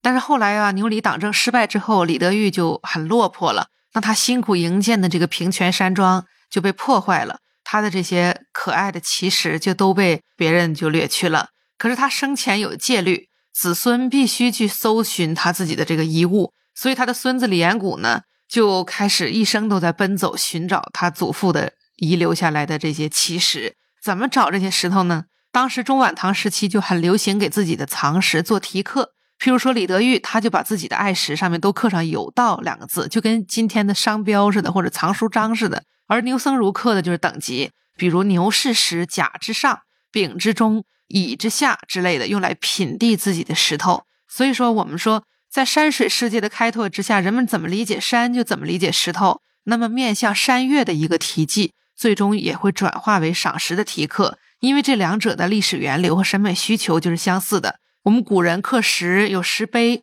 这个一方面源于先民的尊石传统，也跟古代礼典当中的一个祭刻活动密不可分。那么古人他的碑刻题记就把自己的事迹啊、姓名啊留在山石之上，通过这种刻石的行为来宣示我对他的一种所有，也是记事留名，来做一个史官，让自己呢他的名字能够刻入到永恒的一个石碑的一个历史当中。所以说，赏石题刻跟磨牙题记一样的。也是我通过命名或者记录我的地藏过程，就跟到此一游的游记一般，或者是我在上面镌刻诗文来表达我自己的赏玩兴味，就跟观后感一样。所以，要么就是通过赏石题刻写历史，要么就是通过赏石题刻抒情志，都是跟山石的一个观念有联系的。那以上就是唐代的情况。唐代最突出的特征就是兴起了赏石之风。而且出现了像白居易、李德裕、牛僧孺这些赏识的代表人物，以及各自所持有的一些赏识理念。这些理念呢，往上是连接到远古时代人们对于山岳的理解和认识；往下也和唐代本身的时代氛围，特别是艺术氛围有关联。因为我们知道，唐代是一个在艺术上气象恢宏的时代，比如绘画从初唐到盛唐，风格是越来越自由奔放，形象越来越圆润丰满。活力和动感也越来越强，所以这个时候就出现很多气象宏大的大型园林景观。然后到安史之乱之后呢，随着国家的衰败，社会心态发生了转变，昂扬向上的气质就变成了一种向往田园隐逸的这么一个心态。所以微观的盆池之玩在中唐以后也开始兴盛，很多高级知识分子都在钻研怎么在微小的空间里去模拟宏大的景观意象，打造一个湖中天地。所以接下来我们就可以聊一聊唐代以后的情况。下一个时代，宋朝。我们知道宋朝是一个文人崛起的时代。那随着知识阶层掌握越来越多的话语权，是不是也给赏识注入了更多的理念呢？是的，从中晚唐开始呢，文人他就跟以前秦汉时期那种天地宇宙之间包罗万象、五岳四海之内吞山吐海的气势就不一样了，开始进入了小情景模式下的文人园林时代。那么园林它的小型化、盆景化的趋势，就让园林当中高大的赏石开始小型化，进入室内了。盆中景的概念开始普及了，以盆制石，辅以植物和池水，塑造这种少水全山的审美，成为晚唐之后乃至宋元时期赏石欣赏的一个非常主要的形式。到了宋代，他开始把植物和池水都弱化了，让盆石成为一体。这样的话，石就成为了一个欣赏的主体。而且很多小体量的赏石开始走进了书斋之内。从诗文当中，我们也可以看到，那个时候诗中小型石是非常多见的。像苏轼“我持此石归，袖中有东海”，可以放在袖子里面。还有说“片石远山易，寸池沧海心”，也是有一个以小见大的思维。而且从文献资料来看，这个时期赏石的底盘或者说底座就被记录下来了。而底座的出现，恰恰说明。赏石在宋代获得了一个独立欣赏对象的一个地位，把赏石放在几案之上，文房之内的做法就把它从自然环境当中脱离出来，对赏石的特质和形态就有了一个区别于园林陈设的审美需求。所以这个时候，赏石的审美取向发生了变化，它的选择更加精美了，也由此开始了宋代的中国古代赏石史上的高峰时代。那么从文献资料和绘画资料上，我们可以看到。宋代的赏石，它的形色质地还是跟唐代相比有一些变化的。比如说，它更加注重形状的一个嵌空多姿，表面纹理的细腻，他特别注重这种玲珑嵌空的这种感觉。所以，像具有这种特点的英石和昆石，在宋代呢也获得了一些认同。而且，宋人很注重这种美的感官，所以像注重石表纹理变化的石屏，也成为了一个很重要的欣赏品类。而且，宋人还喜欢特别温润的、尖润的赏石，还喜欢那种听上去声音发生清越的石头。这个也是宋代赏石精细化、精美化的一个结果。听觉也变成一个维度，是很重视听觉维度。那我们要抽象出宋代的赏识审美观。还是需要借助重要的赏识人物。提到宋代的赏识审美，就不得不提苏轼和米芾。先说米芾，他作为宋代著名的赏识家，他总结了赏识的一个特征——象识四法，就是瘦皱露透。我们现在人说到这个词，其实根源就在米芾。那么象识四法，它讲述的正是对于赏识形体的秀美、纹理的细致，还有孔洞的精巧。而这种精美，其实跟整个宋代的艺术发展也是一致的。对，标志性的唐代美学是来自于亚欧大陆的多元文化的融合，所以它富丽堂皇、气势磅礴，但是呢不够细腻。宋代的审美就是典型的知识分子气质浓厚，它没有那么宏大，但是更加精细化。所以很多像石头有没有丰富的纹理、温润的质感、清越的声音，这些细节可能唐代人不太重视，宋代人就觉得非常要紧了。但是这种精美只是形象的变化。并不足以含摄整个宋代赏识的哲学内涵。苏轼他对于赏识美学的拓展，可以说是升华了整个文人对于赏识的认知，而且奠定了以文人集团为主导的赏识经典化、赏识史的一个基础。苏轼他的赏识美学是以丑怪为核心的。我们都看过苏轼画的那个枯木怪石图，那个石头既怪又丑，而且苏轼呢。他也是以小见大的思维，但是这种以小见大，他见的不是自然的高山大水，不是自然风光的卧游，而是从石头当中看到自己。苏轼一生好石成癖，他写过一首《咏怪石》，在诗里面他做了一个怪石梦，他呢把自己变成了一个非常浅薄的对话者，因为粗怪的这个石头根本不能用来去制作砚台或者做碑，所以要准备把它扔掉。但是怪石呢变成了一个精灵，来到了苏轼的梦里。我们就很容易想到，这个庄子也有这样的一个故事，讲无用之用的一个故事。那么苏轼的怪石诗，他在形式上继承了庄子的降石梦，但是呢，他跟庄子的降石梦还有不同。这怪石用四个例子来证明我的无用之用是什么。第一个例子来自于《尚书禹贡》，他就说怪石充当了泰山贡品而进入雅的范畴。第二个例子来自于《左传》，是说在晋国有一个怪石。发出了声音，就像能够开口说话一样。晋国的大夫就问石头为何会说话，当时师旷就解释说，这是有神灵平复平复在了石头之上，所以会发生这种灵异的事件，这是神灵的警示。第三个例子来自于《长安志》，是说秦始皇暴政，从四方取石来修建宫殿，然后一方怪石怎么搬动它，它都不动，所以他就被弃置在原地了。这是一个反抗强秦的一个英雄的形象。第四个例子来自于写《七碗茶歌》的卢仝，他就把石头化为了一位老者，石头呢就是诗人自己的一个自况。所以在这四个例子当中，怪石分别代表了宗庙之礼、世俗之政、道德之治和个人之情。虽然是无用之用，但是这种无用呢，却是有很多的一个意味在里面。最终，苏轼呢就接纳了怪石，而且把石头说的话当成了座右铭。所以在他的这首诗里面。粗显的怪石就蕴藏着非常坚贞的人格力量，它成为了一种拥有至高意义的文化符号。其实这些石头会说话吗？它不会，它只是被人格化了。他们的话都是作者试图言说的，所以他说的根本不是石头，而是苏轼自己想说的话。苏轼想借助石头说明的是什么呢？石头其实隐喻了每一个个体他在自由精神上的超越性，也隐喻了伦理核心观念的真诚。它自身是怪和丑的，而且呢。它有无用之用的一个内在价值，这种价值它比世俗的美更具有吸引力。它在内在价值和外在无用的矛盾张力当中得到了一个统一，最终指向了一条精神上的一条归途。我们前面说过，赏识的核心是以小见大。过去的人以小见大，看石头看见的是山，所以通过赏石可以游山，或者看到道教的理念对长生和仙人世界的隐喻。但是到苏东坡这里呢，他的以小见大是从石头里去看到人格的力量。外表华丽的东西可能很肤浅，流于世俗；那又丑又怪的东西，可能反而蕴藏着伟大的人格。所以石头要以丑怪为上，这个理念的提出，可以说是把赏石的内涵给升华了。苏轼他自己收藏石头也是一个例子，他当年得到了表弟程德儒赠的两方石头，非常的喜爱，甚至给他作诗作序，而且呢用高丽盆来装它，然后辅之与登州的海石碎玉来点缀它。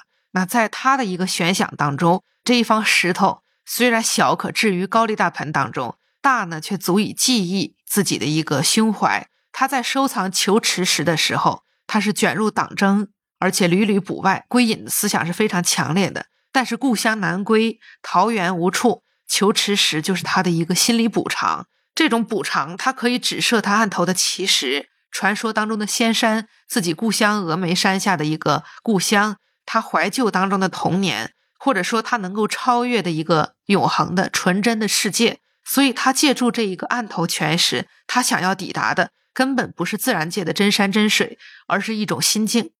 这故事是说苏东坡曾经从扬州得到过两块石头，他用这两块石头搭建了一座仙山的模型，就是求池山，然后他写了一首诗，这首诗就很强的归隐和出世的情节。陶渊明他归去了哀惜词。归隐说自己是今世而昨非，那苏东坡的诗里就说他梦中觉得是，梦醒就觉得非。然后讲他看这个石头里，他就看到了峨眉，也就是自己的故乡，又看到传说的仙山，就代表他想离开俗世，去到这些地方。对他命名为求池石，就是从杜甫的诗里来的。杜甫诗里说：“万古求池穴，前通小有天。”他就特别喜欢这个石头，所以他说：“一点空明是何处？老夫真欲往求池。”我太想去这个境界了。但石头肯定就是隐喻的一个一个他内心的一个境界，而后世的诗文里面，苏轼这种怪石审美的异化已经成为一种文化内部系统的反应模式了。文人他对怪石的迷恋，往往就包含三个层次：第一个是对于怪石它不寻常形态的追求；第二个呢，就意识到怪石象征着对于传统秩序的反叛；第三个就是把这种反叛也放下，发现怪石它的无用之用，这种无用之用。是不同的观赏者赋予他的经验，它可以通向心灵，也可以通向现实，可以展现儒家、道家内外矛盾冲突，也可以在冲突当中统一。在这个层次上，怪石和他的观赏者一起实现了一个审美过程的不朽。经过他这种哲学升华，到北宋中后期之后，赏石已经从原始的山岳崇拜、灵怪崇拜，变成了一种艺术行为。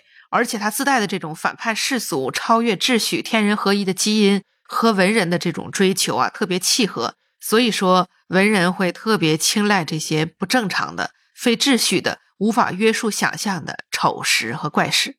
当然，苏轼把这种石头想象成自己的心理，也受到道教风气的浸染。这一点之前还没有人从这个角度讲过。我们知道，北宋时期是道教内丹门派发展的特殊时期，而且苏轼这个人，他修行内丹。是修行的非常深的道观里长大的，对。而内丹的一个特点就是把人体内部类比山水。既然山水画可以作为自然整体的标准化参考，那么人体也是有微型山水图的，也可以堪比宇宙天体。而且此前大量的唐宋文学作品是描绘了一个内在的山水图景，比如说《广弘明集》里面说左目为日，右目为月，头为昆山，发为星宿，也是一种拟人化的隐喻。然后，宫廷画家郭熙他的山水画论《林泉高致》，这里面也是将理想的山水图比喻成一个有机的宇宙体，说石者是天地之骨也，水者是天地之血也。这个就反映了天人合一的山水观，就是以人的身体来比喻万物。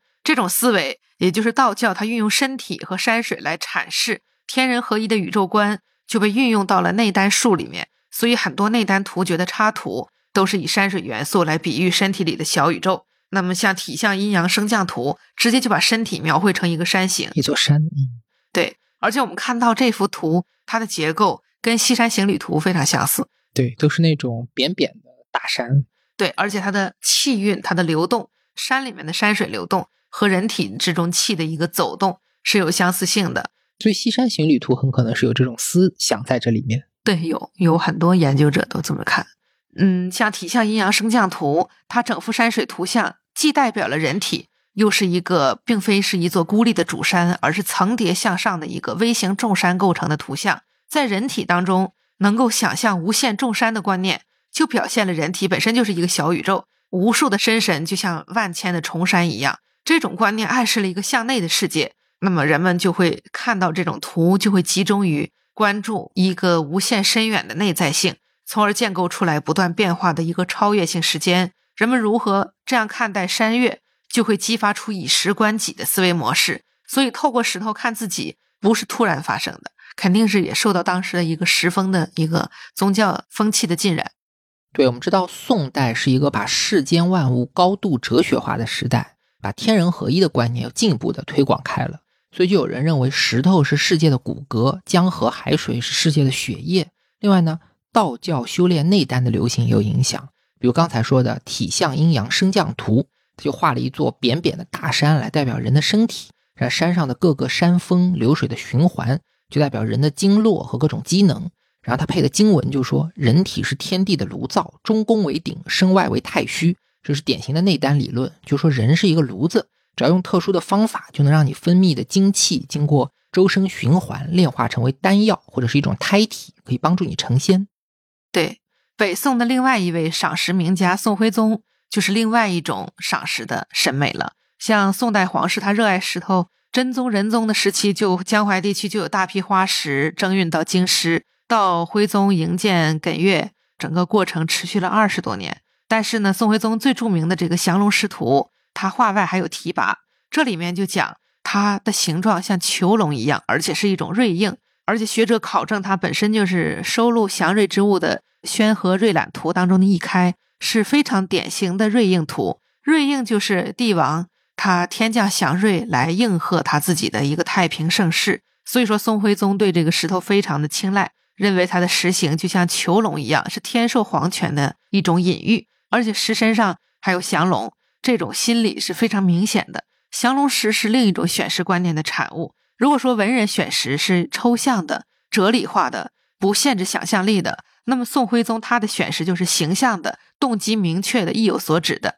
由于宋徽宗他这个皇位的获得呢，本身就是属于天降大饼，所以他特别重视收集祥瑞，而且皇室他对于赏识审美肯定是有话语权的了。当时这种延续着有灵怪崇拜的形象石，肯定也是很重要的一种赏识的艺术选择。这跟我们今天欣赏金蝉、瑞兽形的石头是一样的。而且从流传下来的宣和六十五石的名字当中，我们也能看到它的气貌形式是不是祥瑞。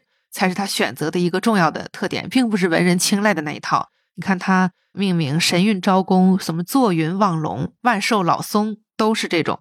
对我这里补充一点，之前来过我们节目的黄晓峰老师，他有一个文章，就认为宋徽宗的降龙石是一种多重祥瑞景观的嵌套。首先前面说了，放置降龙石的空间就是在模拟一个道教仙境。第二呢，是龙形的石头，它本身是一个祥瑞。第三就是徽宗在降龙石的顶部平台种了一株枇杷，还放了一些卵石，就形成一个棚景。然后呢，在孔洞里可以看到石菖蒲，枇杷和石菖蒲也都有吉祥的寓意。所以宋徽宗等于是把他各种喜欢的意义一层又一层连环嵌套在一起，可见这个人痴迷于祥瑞已经到了很疯狂的地步。对，但是他这种努力有用吗？肯定是没有用的。这种强调锐硬的赏识观是特别容易被淘汰的，因为像宋徽宗他自己就是现世报，如果这个石头真是祥瑞的话，他连自身都护不住嘛。而且在金兵的炮火面前，老百姓都把这些名贵的奇石砸碎了，填塞炮弹击向敌人，这样的锐硬石最终是这样的一个命运。这种纵向型的赏识观也就逐渐的就被淘汰了，他就没有话语权了。所以，我们现在看到的赏识，古典赏识，基本还是文人的那一套赏识观。那赏识的经典化，除了刚才我们说像苏轼等文人的一个抬升，还有皇室的引领之外，还有很重要的一点，就是一定要有明确的标准和谱系。而第一部系统的记载赏识的《云林食谱》，就在两宋之交产生了。这个对于赏识来讲，是标志着赏识终于有了系统的参照。宋代的食谱是按照石头的产地编制的。这就为具体的赏石形象特征提供了依据，而宋代主要的赏石就是太湖、灵璧和鹰石。太湖石我们刚才介绍，艮岳就是体量极大的一种太湖石，而且宋人特别喜欢这种大型的太湖石。只不过太湖石的资源，它经历了由唐入宋，再到北宋末年的大规模开采之后，它就日渐枯竭了。所以说就有当时的一些修制的一些现象。追求优秀的太湖石，还是需要一定的修制和加工的。但这种加工一定要虽为人作，宛若天成。灵璧石呢，它产于宿州灵璧县青石山，当时它的开采规模也非常大，而且自宋以来，灵璧石就视为石玩的首选。像云林石谱会把它列为卷首，而且在古代赏石当中，灵璧石它敲击是有金玉之声的，这种是非常少见的。而且它的这种以黑色为主调的。如同黑漆的一种感觉，能够给人带来神秘感，人们就会非常喜欢它。宋代，它对于灵璧石的品鉴，在产地啊、形制、声音、颜色方面都确立了标准。而且，像米芾和苏轼都跟灵璧有很传奇的渊源。米芾他就搜寻灵璧石盐山，那个盐山据传是李后主的一个爱物，南唐亡国之后辗转就为米芾所得，他非常喜欢。然后苏轼呢，也曾经去了这个灵璧张士远。后来灵璧还造东坡祠来纪念。英石呢，它的产地在英州、含光和镇阳县之间，而且它开采非常艰难，所以它体量不是很大。但是英石这种峰峦起伏的态势又非常受宋人喜欢，而且它呢又符合瘦和皱的特点，所以像清代陈洪范，他对英石的结构有一个非常拟人化的概括，叫“问君何事眉头皱，独立不嫌形影瘦，非玉非金音韵轻，不雕不刻胸怀透。”这种瘦和皱的特点能被用来象征传统的文人风骨，所以英石是文人石的代表。四大名石当中，唯有灵璧石和英石经常被相提并论，可以说是双子星一般的存在。此外，宋代赏石的来源也比较丰富，开采空间也被拓展了。由于它在各个层面，像体量啊、形状啊、表面质地、颜色方面，都有一些类似于标准的存在，所以说。不同地域的一个采集也是有有所扩展，这就是苏轼诗里面讲的“天地之生我，族类广且繁”。那以上就说完了宋代的一个情况。宋代的赏石概括起来有几个特点：第一是相比于唐代，它体量在缩小，但是更加精细化；第二呢，就是以苏东坡、宋徽宗为代表的文人和帝王的加持下，赏石被赋予了更加丰富的意义和内涵；第三就是宋代出现了像《云林石谱》这样专门的论石专著。描述了各种石头的特性，而且按照性质做了分类，这就给后世的赏石提供了很重要的依据。那接下来我们就可以讲一讲赏石在宋代以后，也就是元明的发展。除了传统的灵璧、太湖和英石之外呢，昆山石其实在宋代名声也比较盛了，而且它成为了元代赏石的品种。昆石呢，它产在江苏昆山、玉峰山，人们对昆石的喜爱肯定是跟南方文人的聚集相关了。但是它产出比较少，而且它是其实是石英岩，它非常玲珑，是属于古典赏石当中的一个另类。而且当时它开采还受到禁止，因为它比较少嘛。但是昆山石真正是在明代的时候受到了非常大的瞩目和重视，这个就跟昆山位于晚明文人的一个中心地带相关。但是文献记载的元代的赏石还是比较少，而且零散，所以就不是很重要的一个时期。明代的时候是非常重要的时期。明代的赏石，一方面它受到了宋代赏石文化的影响，一方面也受到了资源越来越匮乏的束缚。但是总体来讲，中国赏石文化和美学到明代起就进入了非常成熟的阶段。这个时期出现了非常多的议论赏石的著作，也有很多专门的奇石绘画、版画，特别是像林有林的《溯源石谱》，以图文结合的方式来描绘明代或者历史上的赏石形象。而且我们现在还能够看到很多明代的赏石实物遗存。名人他对于像太湖石的认识呢，就基本上都是停留在宋人的水平。像灵璧石也是，名人对于灵璧石的认知都是抄袭宋人的著述。曹昭的这个《新增格物要论》条目，基本上都是抄的这个赵熙古的《洞天清录集》，包括林有林他《溯源石谱》里面将灵璧石列在卷首，也是大量采用了。云林食谱里面的，还有洞天清录集里面的内容，但是呢，因为资源的限制，也还是有一些变化。比如说像宋代的灵璧石，还有高大奇绝的，到明代来讲就基本上都比较小了，都是文房共识。质地优良的灵璧石在明代非常难得，所以名人他对于宋代流传有序的灵璧石格外珍赏，而且把它视为欣赏样本。而且这种对于灵璧石的偏爱，还影响到了奇石交易，就催生出来了用其他石种作伪造假。假冒灵璧石交易的，这个也从另一个角度说明它确实非常贵重。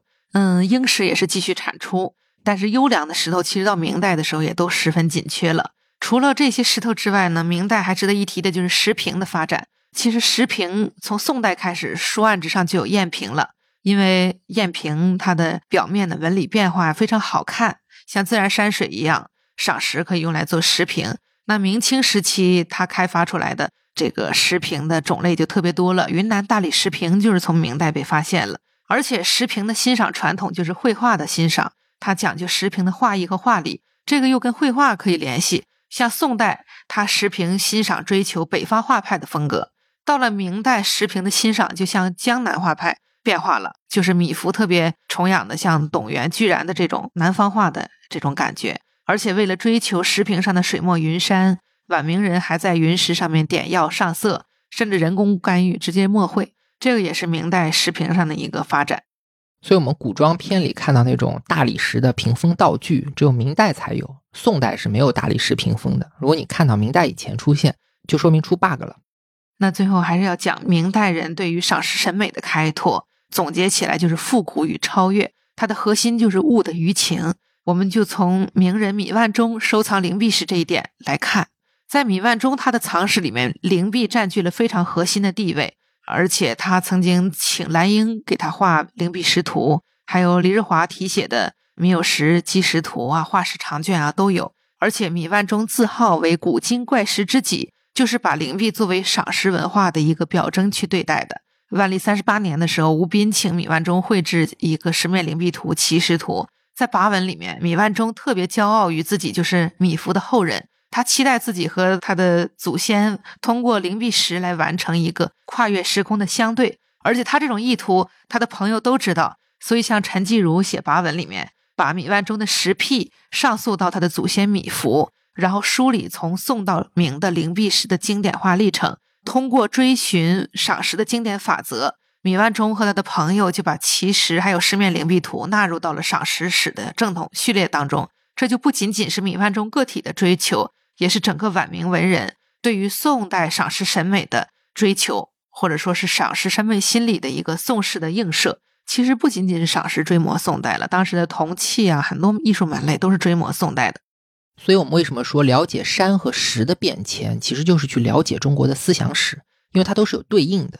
明代的赏识是对宋代的继承和反叛，其实明代的整个思想和哲学也是对宋代的继承和反叛。像宋代的理学到了明代发展出心学，就是同样的逻辑。还有我们前面说的，宋代的石头它资源丰富，所以它很多的赏石理论都是横空出世。就好比宋代的学者，像北宋五子朱熹、张载、二程这些人。后面有陆九渊这样的人，他们都是在文化资源比较丰富的时代来进行一个开宗立派。但是到了明代，石头的资源稀缺了，所以赏识也没有那么丰富，只能在精细化上更进一步。就好比明代的学者，主要是对前人去学习、去继承的基础上进行一个批判，用这种方法才能提出新的东西。那并不是说明代人就比宋代人笨，而是大环境变了，他没有那么多的文化资源。对，其实这种追摹宋人就是一种文艺复兴。古人他对于物的审美活动呢，也不仅仅是单纯个人的喜欢，而是跟整个社会文化网络都相连的。到明代，特别是晚明的时候呢，随着商品经济的发展，国内外市场的拓展，市民阶层就成为了一个非常重要的力量。他们的这种变化，包括个性的解放，对于物质的追求就不断的提高了。所以说，晚明是一个视觉文化和物质文化特别发达的时期。这个时候，即使是饱读经史、深受程朱理学熏陶的文人士子。他在晚明的风气影响之下，同样很留恋物的奢华，出入市井和商人、工匠、艺人交友。这个时候，物品对于使用者个体或者说群体来讲，就不仅仅有实用的功能，也有一个表达象征的功能。因为我们知道，消费文化本身就是通过消费来达到身份分化和市场区隔的文化。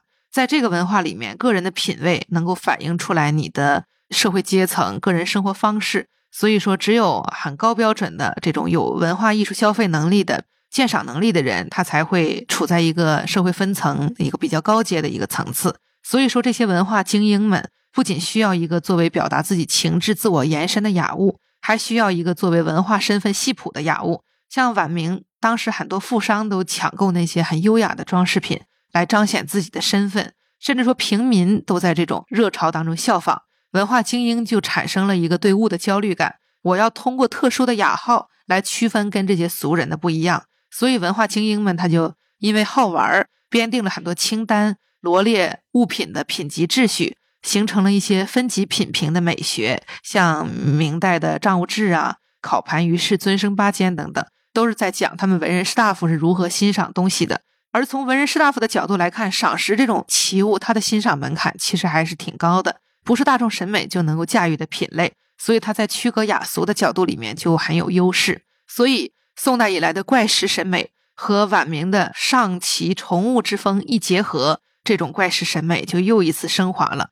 在晚明这样一个物质极其繁复的时代，对于物质速朽的焦虑是很深的。当文人发现，在一方石头之上能够进行自我关照，能够发现生命的一个延展性，还能够区隔身份的时候，他就会非常喜欢这种奇物。他会用这种奇物来对抗平庸的世俗，还有不停消逝的这种物质。这也是《十万十面灵璧图》里面提拔想要告诉我们的。提拔里面讲嘛，他希望我们关注他的一个神的层次，因为形是形体，它终会消散的，但是神才是一种超越性质的东西。所以说，总结一下，如果说唐以前人们透过石头看的是自然，看的是山水，那么宋代来人们就开始透过石头看自己，看性情。到明代的时候，透过石头看的就是身份，看的是以往的一个历史。十面灵璧图，我们之前专门做过一期节目介绍过，这是明代画家吴彬给米万中收藏的一方奇石画的画。他画法很特别，是从十个角度去画了这块石头的十个面，然后形成一种千变万化的气象，做在一张长卷上。所以董其昌在题跋里说，这块石头蕴含着金木水火土的五行之秀，是一种高度抽象化、哲学化和形而上的美学观。强调的是要从物质里去寻找超越性的东西，所以总结一下，到了明代，其实人们的赏识心理也更容易被现代人所理解。因为过去的人，不管是希望通过石头去和神沟通也好，利用石头去游览四方也好，修仙也好，抒怀言志也好，其实这些感情和我们的现代生活距离还是很远的。但到了明代，它的商品经济、城市文化起来了，所以赏识背后的这种消费主义的情节、恋物的情节。用石头来彰显身份的心理，这都是我们比较熟悉的。那接下来我们就可以进入古典赏石的最后一个时期，就是清代，来介绍一下赏石在清代的发展吧。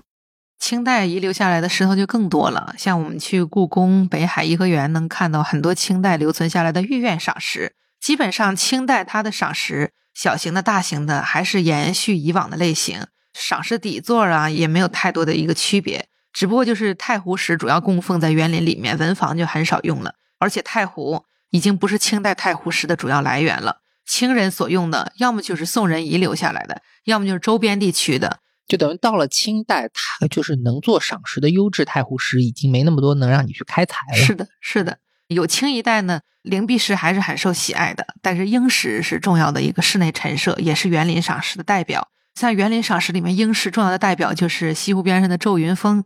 皱云峰是清代的这个吴六奇赠送给查继佐的石头。查继佐是金庸的祖辈了。这从广东千里运到海宁扎家，为什么送这块石头呢？是因为早年查继佐在西湖边上结识了一个以乞讨为生的吴六奇。查继佐觉得这个人将来一定大有可为，就资助他投军报效朝廷。后来吴六奇变成了广东的水陆师提督之后，为了报答当年的救济之恩，就派人专程请查继佐。到他的老家广东来做客，沙基佐在吴家后花园游玩的时候，发现了这块英石特别好看，就给它取名为咒云。吴六奇就很知道感恩，然后他发现扎基佐这么喜爱，就派人把这个周云峰运送到了海宁老家里面。这个故事在《聊斋志异》里面，还有在《鹿鼎记》里面全都记载了，是一个还挺有名的故事。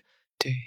由于我们对于清代的赏识了解还比较充分，还有很多很确定的结论性的东西，要比相对于唐代来讲，比如说像传统石种的开采地域扩大了，像太湖石和灵璧石啊，都不仅仅是在原来的产地了，还有开采规模扩大了，像英石和大理石，而且还有很多新的石种，像黄蜡石，就是在晚清广东地区被发现的，所以我们现在看到的黄蜡石捞赏石全是广式底座，所以说清代的赏石品种资源是很丰富的。而且颜色上呢也非常的鲜艳，这跟清代整个的审美啊，对瓷器的那些审美都是相辅相成的。而且赏石更加频繁的被进行修制和雕琢，所以我们现在看到清代赏石遗存几乎没有纯然天成的。清代的这种丰富的赏石收藏呢，跟资源的开发有关系。像中国的矿业开采，它从清早期到中期就有一个巨大的发展，所以说矿业资源的发展肯定会促进赏识资源的发展，而且全国范围的赏识活动也非常多，也会促进赏识品种的发展。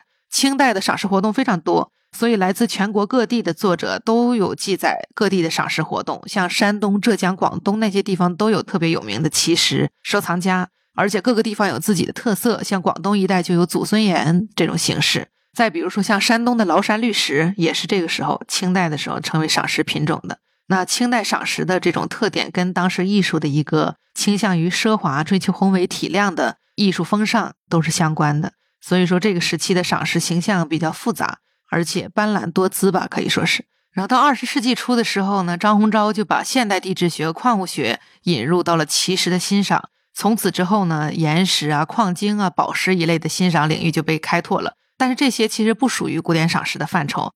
对，我们现在一说起古典赏识，主要讲的就是四大名石，也就是太湖石、灵璧石、英石和昆石。但是其实四大名石的说法并不古老，甚至非常晚。这是我们国家的第一代建筑师童俊在一九六五年有一篇叫做《石与叠山》的文章里面才提出来的。这也是因为在清末的时候，我们知道国家经历了空前的内忧外患。所以，像赏识这种高度精神化的娱乐，在现实的困难面前就不是那么重要了。这就一度导致了很多赏识的文脉在清末民国这个时期就断裂了。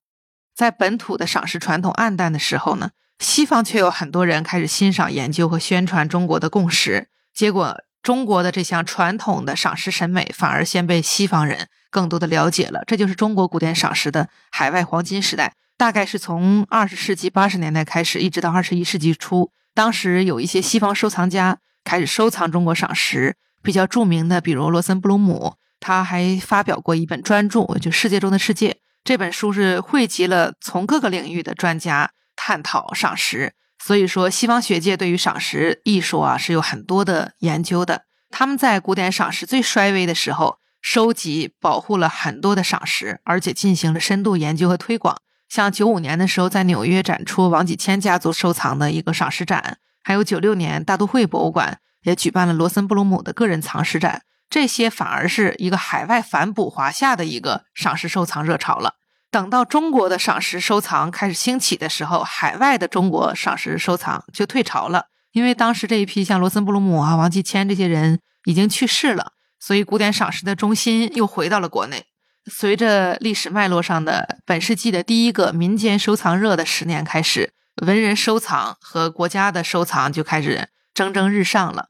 但是呢，相较于书画、瓷器、玉器、家具这些杂项，古典赏识始终比较不是那么明显的。为什么呢？一个是赏识是没有系统的国有馆藏的，所以就没有严谨科学的标准器来展出。所以说，像我们国家的博物馆馆藏，其实就是以考古出土和画拨为主的一个文物入藏体系，就很难有古典赏识收藏了。另外呢，古典赏识它随着社会的变迁啊，还有动荡啊，它就经常会和带有历史信息的底座分开，那它就只是一块石头了，它失去了这个作为人造物的底座，它就不是原来的那种作为艺术品的一个欣赏主体了，也会淹没在历史当中。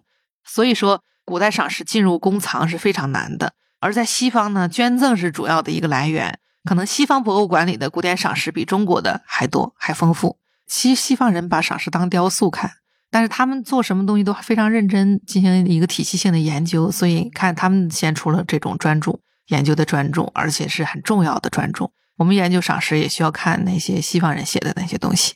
其实很多文化性的东西都是从清末开始在本土逐渐衰落，但是被西方人所研究。但他们的研究角度跟我们传统上又不一样，这就产生一种很有趣的碰撞。那我接着问：既然赏石成为一种可以在现代市场上交易的物品，那随之而来的问题就是，古典赏石怎么去断代？因为石头本身是随着地球一起存在的，这种东西怎么去判定它的年代呢？其实古石的欣赏和断代是非常难的课题。如何欣赏一方古石？我们可以从它的石质、它的造型、它的皮壳包浆。然后修制情况，还有题刻或者它的底座这些角度来看，那断代也是从欣赏的这些角度来看的。那么目前我们研究可能有这么几种方法：第一个是影像资料了，像清代的啊、民国的一些石头啊，如果保存在绘画作品或者是摄影作品里面，我们可以来用它来判断赏石收藏的下限。第二个呢，就是底座了。如果它还保存有底座，那么看它底座的一个，就像家具里面的一个门类了。看它的年代，那么也可以辅助来判断赏石的一个下限。再有就是题刻了，根据石头上有的有题刻的，那可以看它的题款啊、书封啊这些进行一个考据。再有就是根据皮壳和包浆来看它的自然风化的人为把玩之间的这种过渡有一个传承。再有就是时代审美风格了，有一些很明显的处于某一个时代的风格。但是这些也都不一定能够很清晰的，其实还是比较复杂的，只能大概的一个了解。好的，非常感谢林彤老师。这样一来，我们就从史前时代开始，一直到清朝末年，把这么几千年来人们对于山和石的不断变化的理解，全部都盘点了一遍。那这几千年里呢，人们对于山和石的各种神学的、政治的、哲学的、文学的、美学的，到最后有了科学的解释。其实也都折射了人与自然关系的变化。那节目到这里时间也就差不多了，最后就请林彤老师再给我们讲解一下，就是您认为古典赏识在今天和未来还会有什么发展，或者说今天的我们还能从赏识中获得什么乐趣？就以此来作为我们这次节目的结尾吧。嗯，我想任何一类艺术或者艺术品都必须在艺术史、文化史中找到自己的定位，而这个定位可能需要一个非常漫长的过程才能确立。否则，最终可能会被历史抛弃。传统赏石自身包含的信息确实是十分丰富的，跟山水画、中国园林、家具、当代艺术可能都相关。而且呢，它在西方的艺术学界也确实引起过强烈的震撼。所以说，传统赏石这个领域可以给每个参与者以高度的自由，每个参与者可以构建自己的审美逻辑和审美体系。有的人可能喜欢奇绝一些的石头。有的人喜欢古拙一些的，有的人喜欢山峰型的，有的人喜欢天池型的，还有雄壮、秀美等很多标准可以供人参考。所以，我们可以说，古典赏识的审美虽然是有规律的，但是也可以很多元。古人把山水世界缩小成微观之景，置于书案之上，或者说模拟于绘画之中，审之夺之的时候，其实是在移天缩地，卧游山川，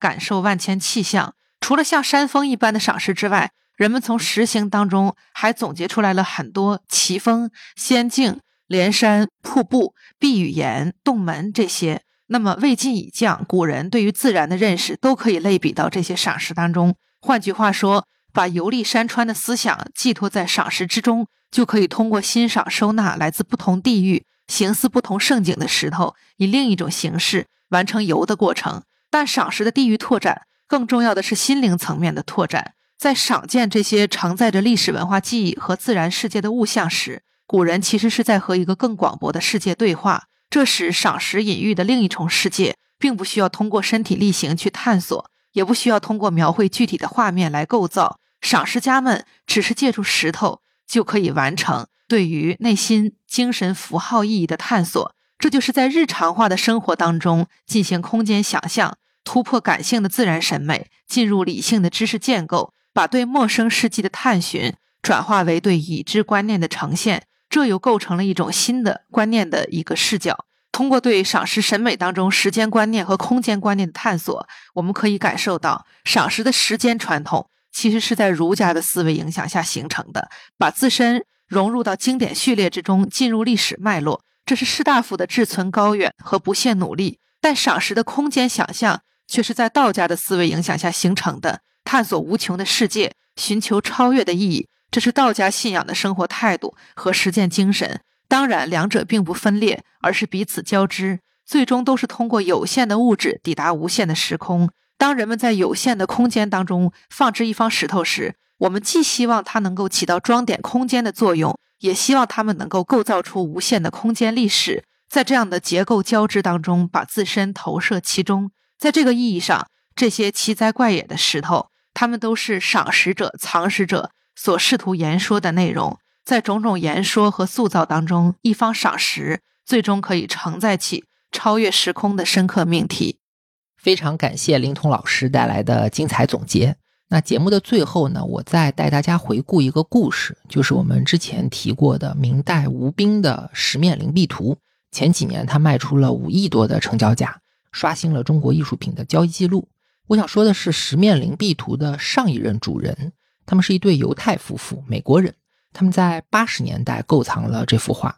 这对夫妇呢，其实并不是传统意义上的中国书画藏家，也就是说，他们没有经过中国传统的艺术训练，也不具备对中国山水的审美能力，但他们还是根据自己的理解，有可能是出于西方人对于抽象艺术的偏爱，从浩如烟海的绘画中选出了这幅非常独特的十面灵璧图。那事实上，这幅画在西方的艺术史研究里也很受重视。特别是他所代表的这种晚明变形主义的风格，在西方所构建的艺术史系统里，它也占有一席之地。我说这个故事，是因为我觉得它在某种程度上恰恰体现了赏石这件事情的本质。因为石头是自然的，是永恒的，它是一件死物，但人们看向石头的目光是活的。不管你是巫师还是帝王，是儒生还是道士，哪怕是一个和中国传统文化绝缘的外国人，都能从这种百动千鹤的石头里看到你想看到的东西。所以苏东坡说丑怪的石头有无用之用，董其昌说物质都会消散，但里面包含的神是永存的。这些附着在石头上的没有用处的、没有实体的、超越性的东西，可以连接古今中外的人类情感。也许这才是赏识在今天对我们最有意义的部分。好了，本期节目到这里就结束了，再次感谢林彤老师，也感谢听众朋友们的收听，我们下次再见，朋友们再见。